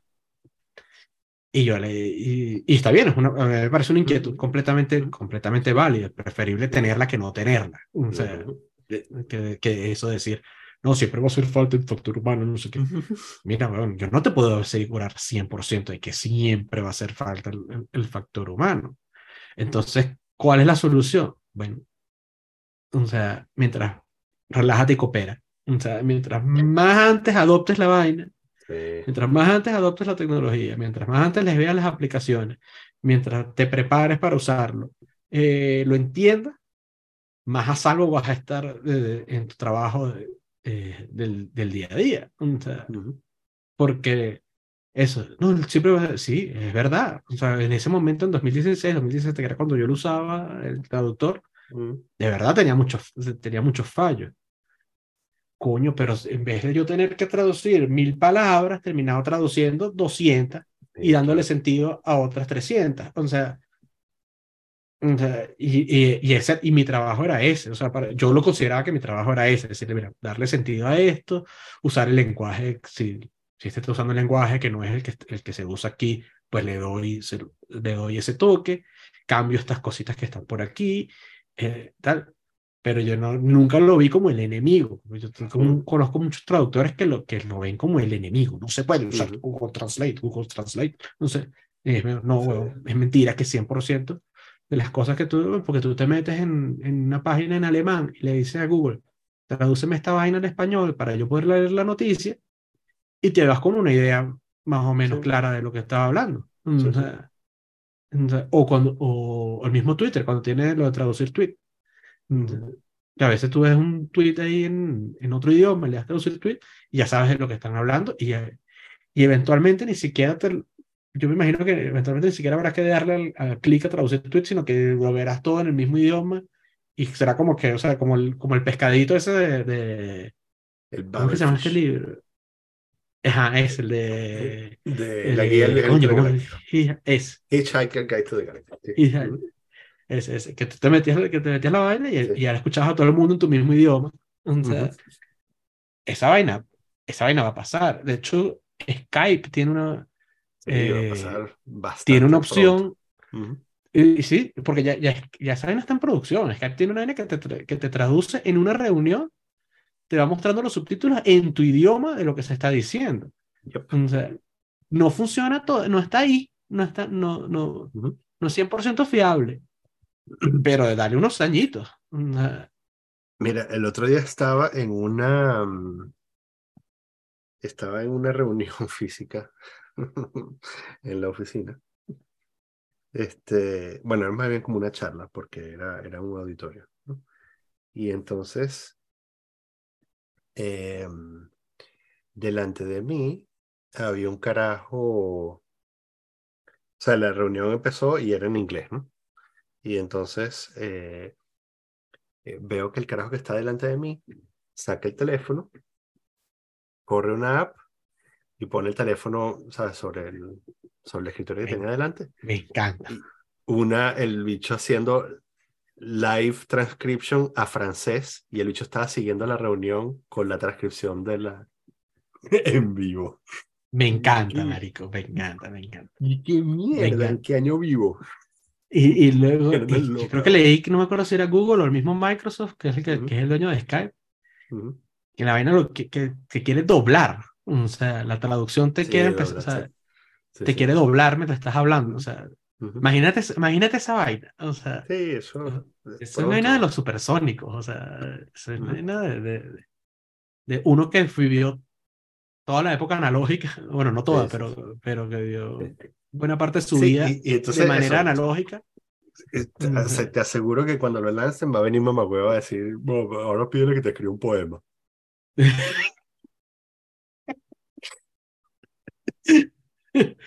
Ahora pídele, ahora pídele que te Que cante. te cuente un que te chiste. te- eh, eh, sí, exacto. Ok. Ahora, ahora que, que te traduzca una canción, que te traduzca un área de un, un área de una ópera. Cae de la boca, bro. O sea, Totalmente, Ese- propio com- comentario mal bañado. Así todo, güey. Pero nunca podrá. con- Sí, pero no me interesa. Lo que me interesa es hablar con este huevo que habla japonés, que, que Sí, hace de bola. 20 años no hubiese podido hablar nada con esta persona. O sea, lo voy a poder hacer en tiempo real. O sea, Sí. Eso Entonces, ¿tú, tú crees, ¿cuántos, ¿cuántos años le quedan a tu trabajo? A mi trabajo como lo... Perdón, como- perdón, no. ¿Cuántos años le quedan, o sea, a tu, tu trabajo? Porque, porque, o sea, todos los trabajos van a ser, todos los trabajos tienen el potencial de ser tercerizados, ¿no? Entonces siempre hay alguien en Ujú. el mundo que lo hace más barato que tú. que lo más- sí, entonces eso quizás sí, tu claro, trabajo sí. Quizás su trabajo dure mil años, ¿no? Pero quiero Ujú. decir, en un país como Colombia, ¿cuántos Ajá. años crees tú que, que, que alguien pueda vivir de lo que haces tú? ¿Cuál es tu estimado? Coño, así en la, en la concepción actual, como está, yo creo que en unos cinco años va a estar saturado el mercado. Mm, Ok. ¿Ok? Y, y, y al trabajo como tal le deben quedar unos 10 años por ahí. Ok. Mm, sea, Y, y por eso, y, esa, y esa, es la, esa es mi carrera contra el tiempo, ¿no? Esa es mi Ujú, carrera contra el tiempo porque yo dentro de 10 años voy a tener 52, o sea, todavía voy a estar lejos del, Ujú. de la edad de jubilación. Sí, eh, mi carrera contra el tiempo es no desactualizarme, porque la, Claro. la manera en que, en que tú te mantienes relevante, que te, te puedes mantener relevante de manera de tu vida profesional, es actualizarse. No, quiere, no, estoy, diciendo- no estoy hablando ni siquiera de que tengas que estudiar más, no que te, sino de por lo menos saber de qué coño la gente está hablando, qué es lo, Mm. cuáles son los, que- qué es lo que viene, es lo que te decía, es aprender a usarla. Si la inteligencia artificial es lo que hay que aprender a usar, hay que aprenderlo a usar. Hay que usar, las, hay que usar las herramientas, porque eventualmente alguien te va a decir, yo te necesito a ti para eh, la parte de, de análisis. O te va a Ujú. decir, necesito la parte de estrategia. Esto sí de verdad no lo puede hacer la máquina. O lo puede hacer la máquina, pero necesita alguien que la acompañe y la, y la esté guiando. O sea, ahí es cuando digo, no, yo puedo hacerlo porque yo, o sea, yo, yo la verdad es que yo no le tengo miedo a la, tec- a la, a la tecnología. O sea, por el contrario. Y, y yo creo que eso me ha ayudado mucho en mi carrera profesional, porque al final, por ejemplo, en- me ha ayudado con, eh, yo en- hice una pasantía una vez allá en España y, y el tipo no sabía, no entendía que por qué si yo sabía escribir, también, le podía, también sabía echarle mano al CSS y al HTML de la página. Entonces, en- entonces era como, bueno, bueno, porque me agarré cuando tengo un problema, lo busco cómo lo resuelvo en Google, porque eso es lo- todo lo que tiene que ser. O sea, buscar cómo resolver el peo y, y lo resuelvo. Y ya está, y voy, y voy probando hasta que la cosa se, hasta que la cosa se resuelve. Y yo no es que sea un experto en- ni en HTML ni en CSS, pero siempre que tenía un problema, buscaba cómo resolverlo. O sea, Ujú. y, lo, ahí lo, y ahí lo metía. Entonces, siempre ese como que evolucionar, ir como ir evolucionando, me parece que es clave, me parece que es terrible la gente que se opone a, a la automatización, al progreso, porque eso va a pasar contigo sin ti. Claro. Entonces, o te montas en el, o, o te montas en el autobús o te dejas. O sea, no hay, ahí no hay... Claro, que además que venías de un sitio donde se resuelve. Es como, es como, iba, podías responder con el meme ese de Fred Armisen mostrando la bandera de Venezuela aquí. Claro, exacto, mira. ¿Sabes por qué sabes hacer eso? Era tal cual, a veces, a veces me, a veces me frustra, por ejemplo, cuando, cuando hablo con la gente de soporte técnico, incluso de la empresa, que son gente que yo conozco, Ujú. y entonces empiezan a decir, pero y, y ya apagaste y prendiste la computadora, y, Ah, y ya entraste Sí. y saliste de no sé qué, y ya, y o sea, cuando yo, el otro día le dije a uno, cuando yo llego a ti, es porque ya yo apagué y prendí la computadora, reseté el router, actualicé todo lo que tenía que actualizar. eh, lo que necesito es que tú, y de hecho ya identifiqué el problema, el problema es la VPN, necesito que, que veas qué coño le pasa a la VPN con mi computador. O sea, ya, ya, ya busqué, ya busqué, ya, Mónica me dice exactamente lo mismo a mí.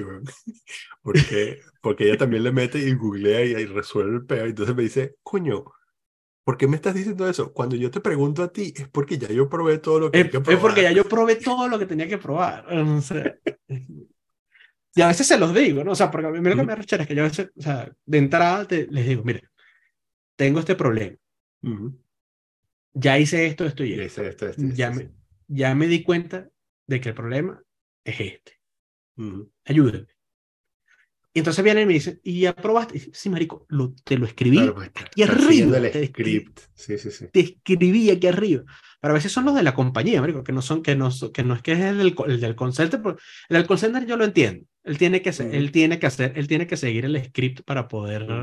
Sí. para poder atenderte. Y de hecho ya yo opté que cuando la vaina no funciona, lo apago, el, el- el- por ejemplo, el internet no funciona, apago y prendo el router dos veces y si no funcionó, llamo y vuelvo a apagar y a prender la vaina dos veces a ver si los tipos deciden mandar a alguien o lo que sea. Ya yo estoy... am, eh, porque es perder el tiempo. A, ese a- a eso Mm. sí, sí es perder el tiempo decirle a, lo- a los carajos de soporte de un call center que, que tal, porque te van a decir, no, pero es que tengo que hacerlo porque tengo que hacer la validación. Ujú. Y no sé, pero cuando hay gente así que yo conozco, le digo, pero marico, pero ya probé todo esto, ¿por qué Sí, me estás claro. mandando a volverlo a probar? Ya te dije que lo hice, ya te dije que lo hice. Lo hice. Te estoy diciendo cuál es lo, qué es lo que tiene. Y a veces le digo, a veces tengo la solución. Tengo la solución, lo, lo que no tengo son los permisos. O sea, necesito que te metas y haga la vaina. Tú, en la computadora. Y, entonces, y yo veo por, que, que, por ejemplo, esta chama, ella es muy buena en lo que hace, pero sí le tiene como miedo, miedo a la tecnología y como que no se atreve Ujú. a probar vainas y tal. Dale, cacharrea ahí, si vaina se, se, pi- Claro. se dancha a perder, que te la cambien, qué coño. O sea, Claro. pero, pero dale, güey, porque si no, si vas ahí pensando que, que eres irreemplazable, eh, te tengo malas noticias. ¿Tú, tú piensas que te, te mudarías algo tipo de estrategia, ¿no? Así como un content strategist. Sí, sí. Porque eso es peludo de... Es pelu- sí, es como peludo hacer por una máquina. Como que tendría que tener un... No, Yo pienso que eso eventualmente también lo podrá. Eh, eh, yo pienso que eso eventualmente también lo, Mm, lo sabrá, pero, pero s- pienso que va a tener que, que necesitar una compañía, no va a tener que tener un acompañante humano que haga la, que haga la vaina y no se vuelva loca, porque efectivamente la tecnología se puede volver loca proponiendo cosas, ¿no? Mm. O sea, eh, claro. pero necesitas también, y, y incluso en la, en la generación de contenido también vas a necesitar siempre alguien que lo revise desde el punto de vista humano, porque no te, o sea, no te vas a poder fiar nunca de lo que... O sea, con que haya una vaina que esté mala, eh, si estás, por ejemplo, creando unos, unos términos y condiciones, estás creando una... eh. Cualquier cosa de esas, que si te pelas una palabra que se pele, ya cagaste. Sí, sí, sí, sí. entonces, entonces necesitas, siempre vas a necesitar como ese acompañante humano. Pero entonces es importante que aprendas a ser ese acompañante humano. O sea, es importante que, que, que- porque de lo contrario lo que vas, a- te vas a quedar en el aparato. O sea, eh, te va a quedar mucho. Yo tenía un pana que trabajaba, que trabajó conmigo, que claro, a mí en ese momento me parecía viejísimo, y ahora yo soy más viejo que él que cuando, cuando, cuando trabajábamos juntos, mm, pero él tenía una vaina que era que a él todo le gustaba resolverlo por teléfono, todo le gustaba, o sea, no le gustaba el correo electrónico, no le gustaba, eh, escribía las vainas a mano y luego las pasaba. O sea, y vainas así, claro, y eventualmente lo votaron. O sea, Mm. eventualmente le dijeron, mira, esto no, esto, coño, esto no sirve. O sea, o sea, y, era, y tenía un, como un, su framework mental era como muy de viejo. O Ujú. sea, era, era como que las cosas siempre se han hecho así o las cosas se hacen así, las cosas... Sí, sí. Es como, no, loco, porque tú sabes, nos estamos moviendo a un ritmo que tú necesitas que las cosas, o sea, no puedes perder tiempo en problemas que ya están resueltos, a, a pesar de que ya vive, de que vivamos en. Venezuela y todos los problemas que ya estaban resueltos por, en el siglo XX han Sí, vuelto. No, Sí, sí. no puedes, no, o sea, necesitas aprovechar las cosas. Entonces, tú lo- a veces él llegaba a la oficina y prendía la computadora como a las dos horas de haber llegado. Entonces se quedaba así, sacaba una libreta y anotaba vainas en la lo veías anotando vainas en la libreta. Y entonces, profesor, por ejemplo, teníamos un, esto era en un departamento de comunicaciones. Entonces, tú tenías un, a veces teníamos eventos y teníamos que consultar a los de la, tenemos una base de datos y llamar a la gente, eh, escribirle y llamar a la gente que, que estuviera ahí para invitarlos al evento. Entonces, tú le decías, vamos a, manda el correo. O sea, la, la- la política era, mandábamos un correo masivo, un envío masivo, Y a los dos, tres días llamábamos a verificar, mira, te llegó el correo, vas a venir, no vas a venir y tal. Tipo, en contra de que se mandara el correo, que no se puede mandar el correo. Y era como, marico, o sea, es que si tenemos una semana para invitar a la gente y lo hacemos por teléfono, no nos va a dar el tiempo para llamar a todas esas personas. Y hay personas que cambian de teléfono y tienen el mismo correo, hay personas que tienen el mismo correo, eh, cambiaron de correo, pero tienen el mismo teléfono y ese cruce se hace ya después de haber hecho el envío. o sea, mira, te llegó el correo, no sé qué, ¿verdad? Ah, no, mira, mira, es que mi dirección es nueva. Ah, bueno, anotabas la vaina. Pero el tipo, negado, negado, que eso había que llamarnos a todos. Eh, entonces, y era, no funcionaba. No, no, era como, ¿por qué, estás, ¿por qué le estás poniendo un paso más a una vaina que ya está, o sea, ya está resuelta? O sea, porque mucha, otra gente te respondía al correo. Sí, voy, gracias. Sí, ya he recibido, voy. Sí, no, voy, no voy a poder ir, pero gracias. normalmente la gente te responde. No, no, carajo, quería hacer la vaina y eso era simplemente darle un botón y sacarle el correo. Y el tipo no duró un coño ahí, o sea, duró tres meses, mm. cuatro meses. O sea, Sí, que envidia, que envidia poder encontrar un sitio donde de verdad puedas este, envejecer con tus mañas. Porque es fácil, ¿no? O sea, es de aprender nuevas cosas, pero, pero yo pienso más bien, coño, sería de pinga un sitio, ¿sabes? Donde, donde te dejes navegar por internet y envejeces con tus mañas y, ¿sabes? este pana, por ejemplo, este, este pana, él terminó en una, en una agencia de, relaciones públicas después, después del trabajo con, con nosotros. Y yo siento que a él, porque luego lo veíamos en eventos, y bueno, pero no se fue, o sea, como que no se fue de mala forma, sino que él mismo se fue. O mejor dicho, llegó, un punto, llegó este punto en que tú sabes que te van a votar en cualquier momento y es que mejor que te vayas antes que te voten. Sí, sí, sí. Excelente. Entonces llegó en ese punto y él se fue. Y él trabajaba en esta vaina de relaciones públicas y él era muy bueno en eso. O sea, en, el, en los eventos él era muy bueno. Él era muy bueno sacando, sacando información a la gente, era muy bueno eh, como que engrasando a la gente. Dice, coño, mm. pero, es que nunca me publicas ninguna nota, porque no me... Ese trabajo es una mierda, las relaciones públicas, por cierto. Mm. Este, y, y él, él, era buenísimo en eso. Yo me imagino que ahí lo, ahí lo tenía, marico, para eso. O sea, a lo mejor es que era, a lo mejor era un tema de, de que sus capacidades no se ajustaban a lo que necesitaba La, empresa. Pero, pero lo que te digo, chamo, la gente no se muere de hambre así que, ay, vamos a morir de hambre. siempre encuentra dónde caer.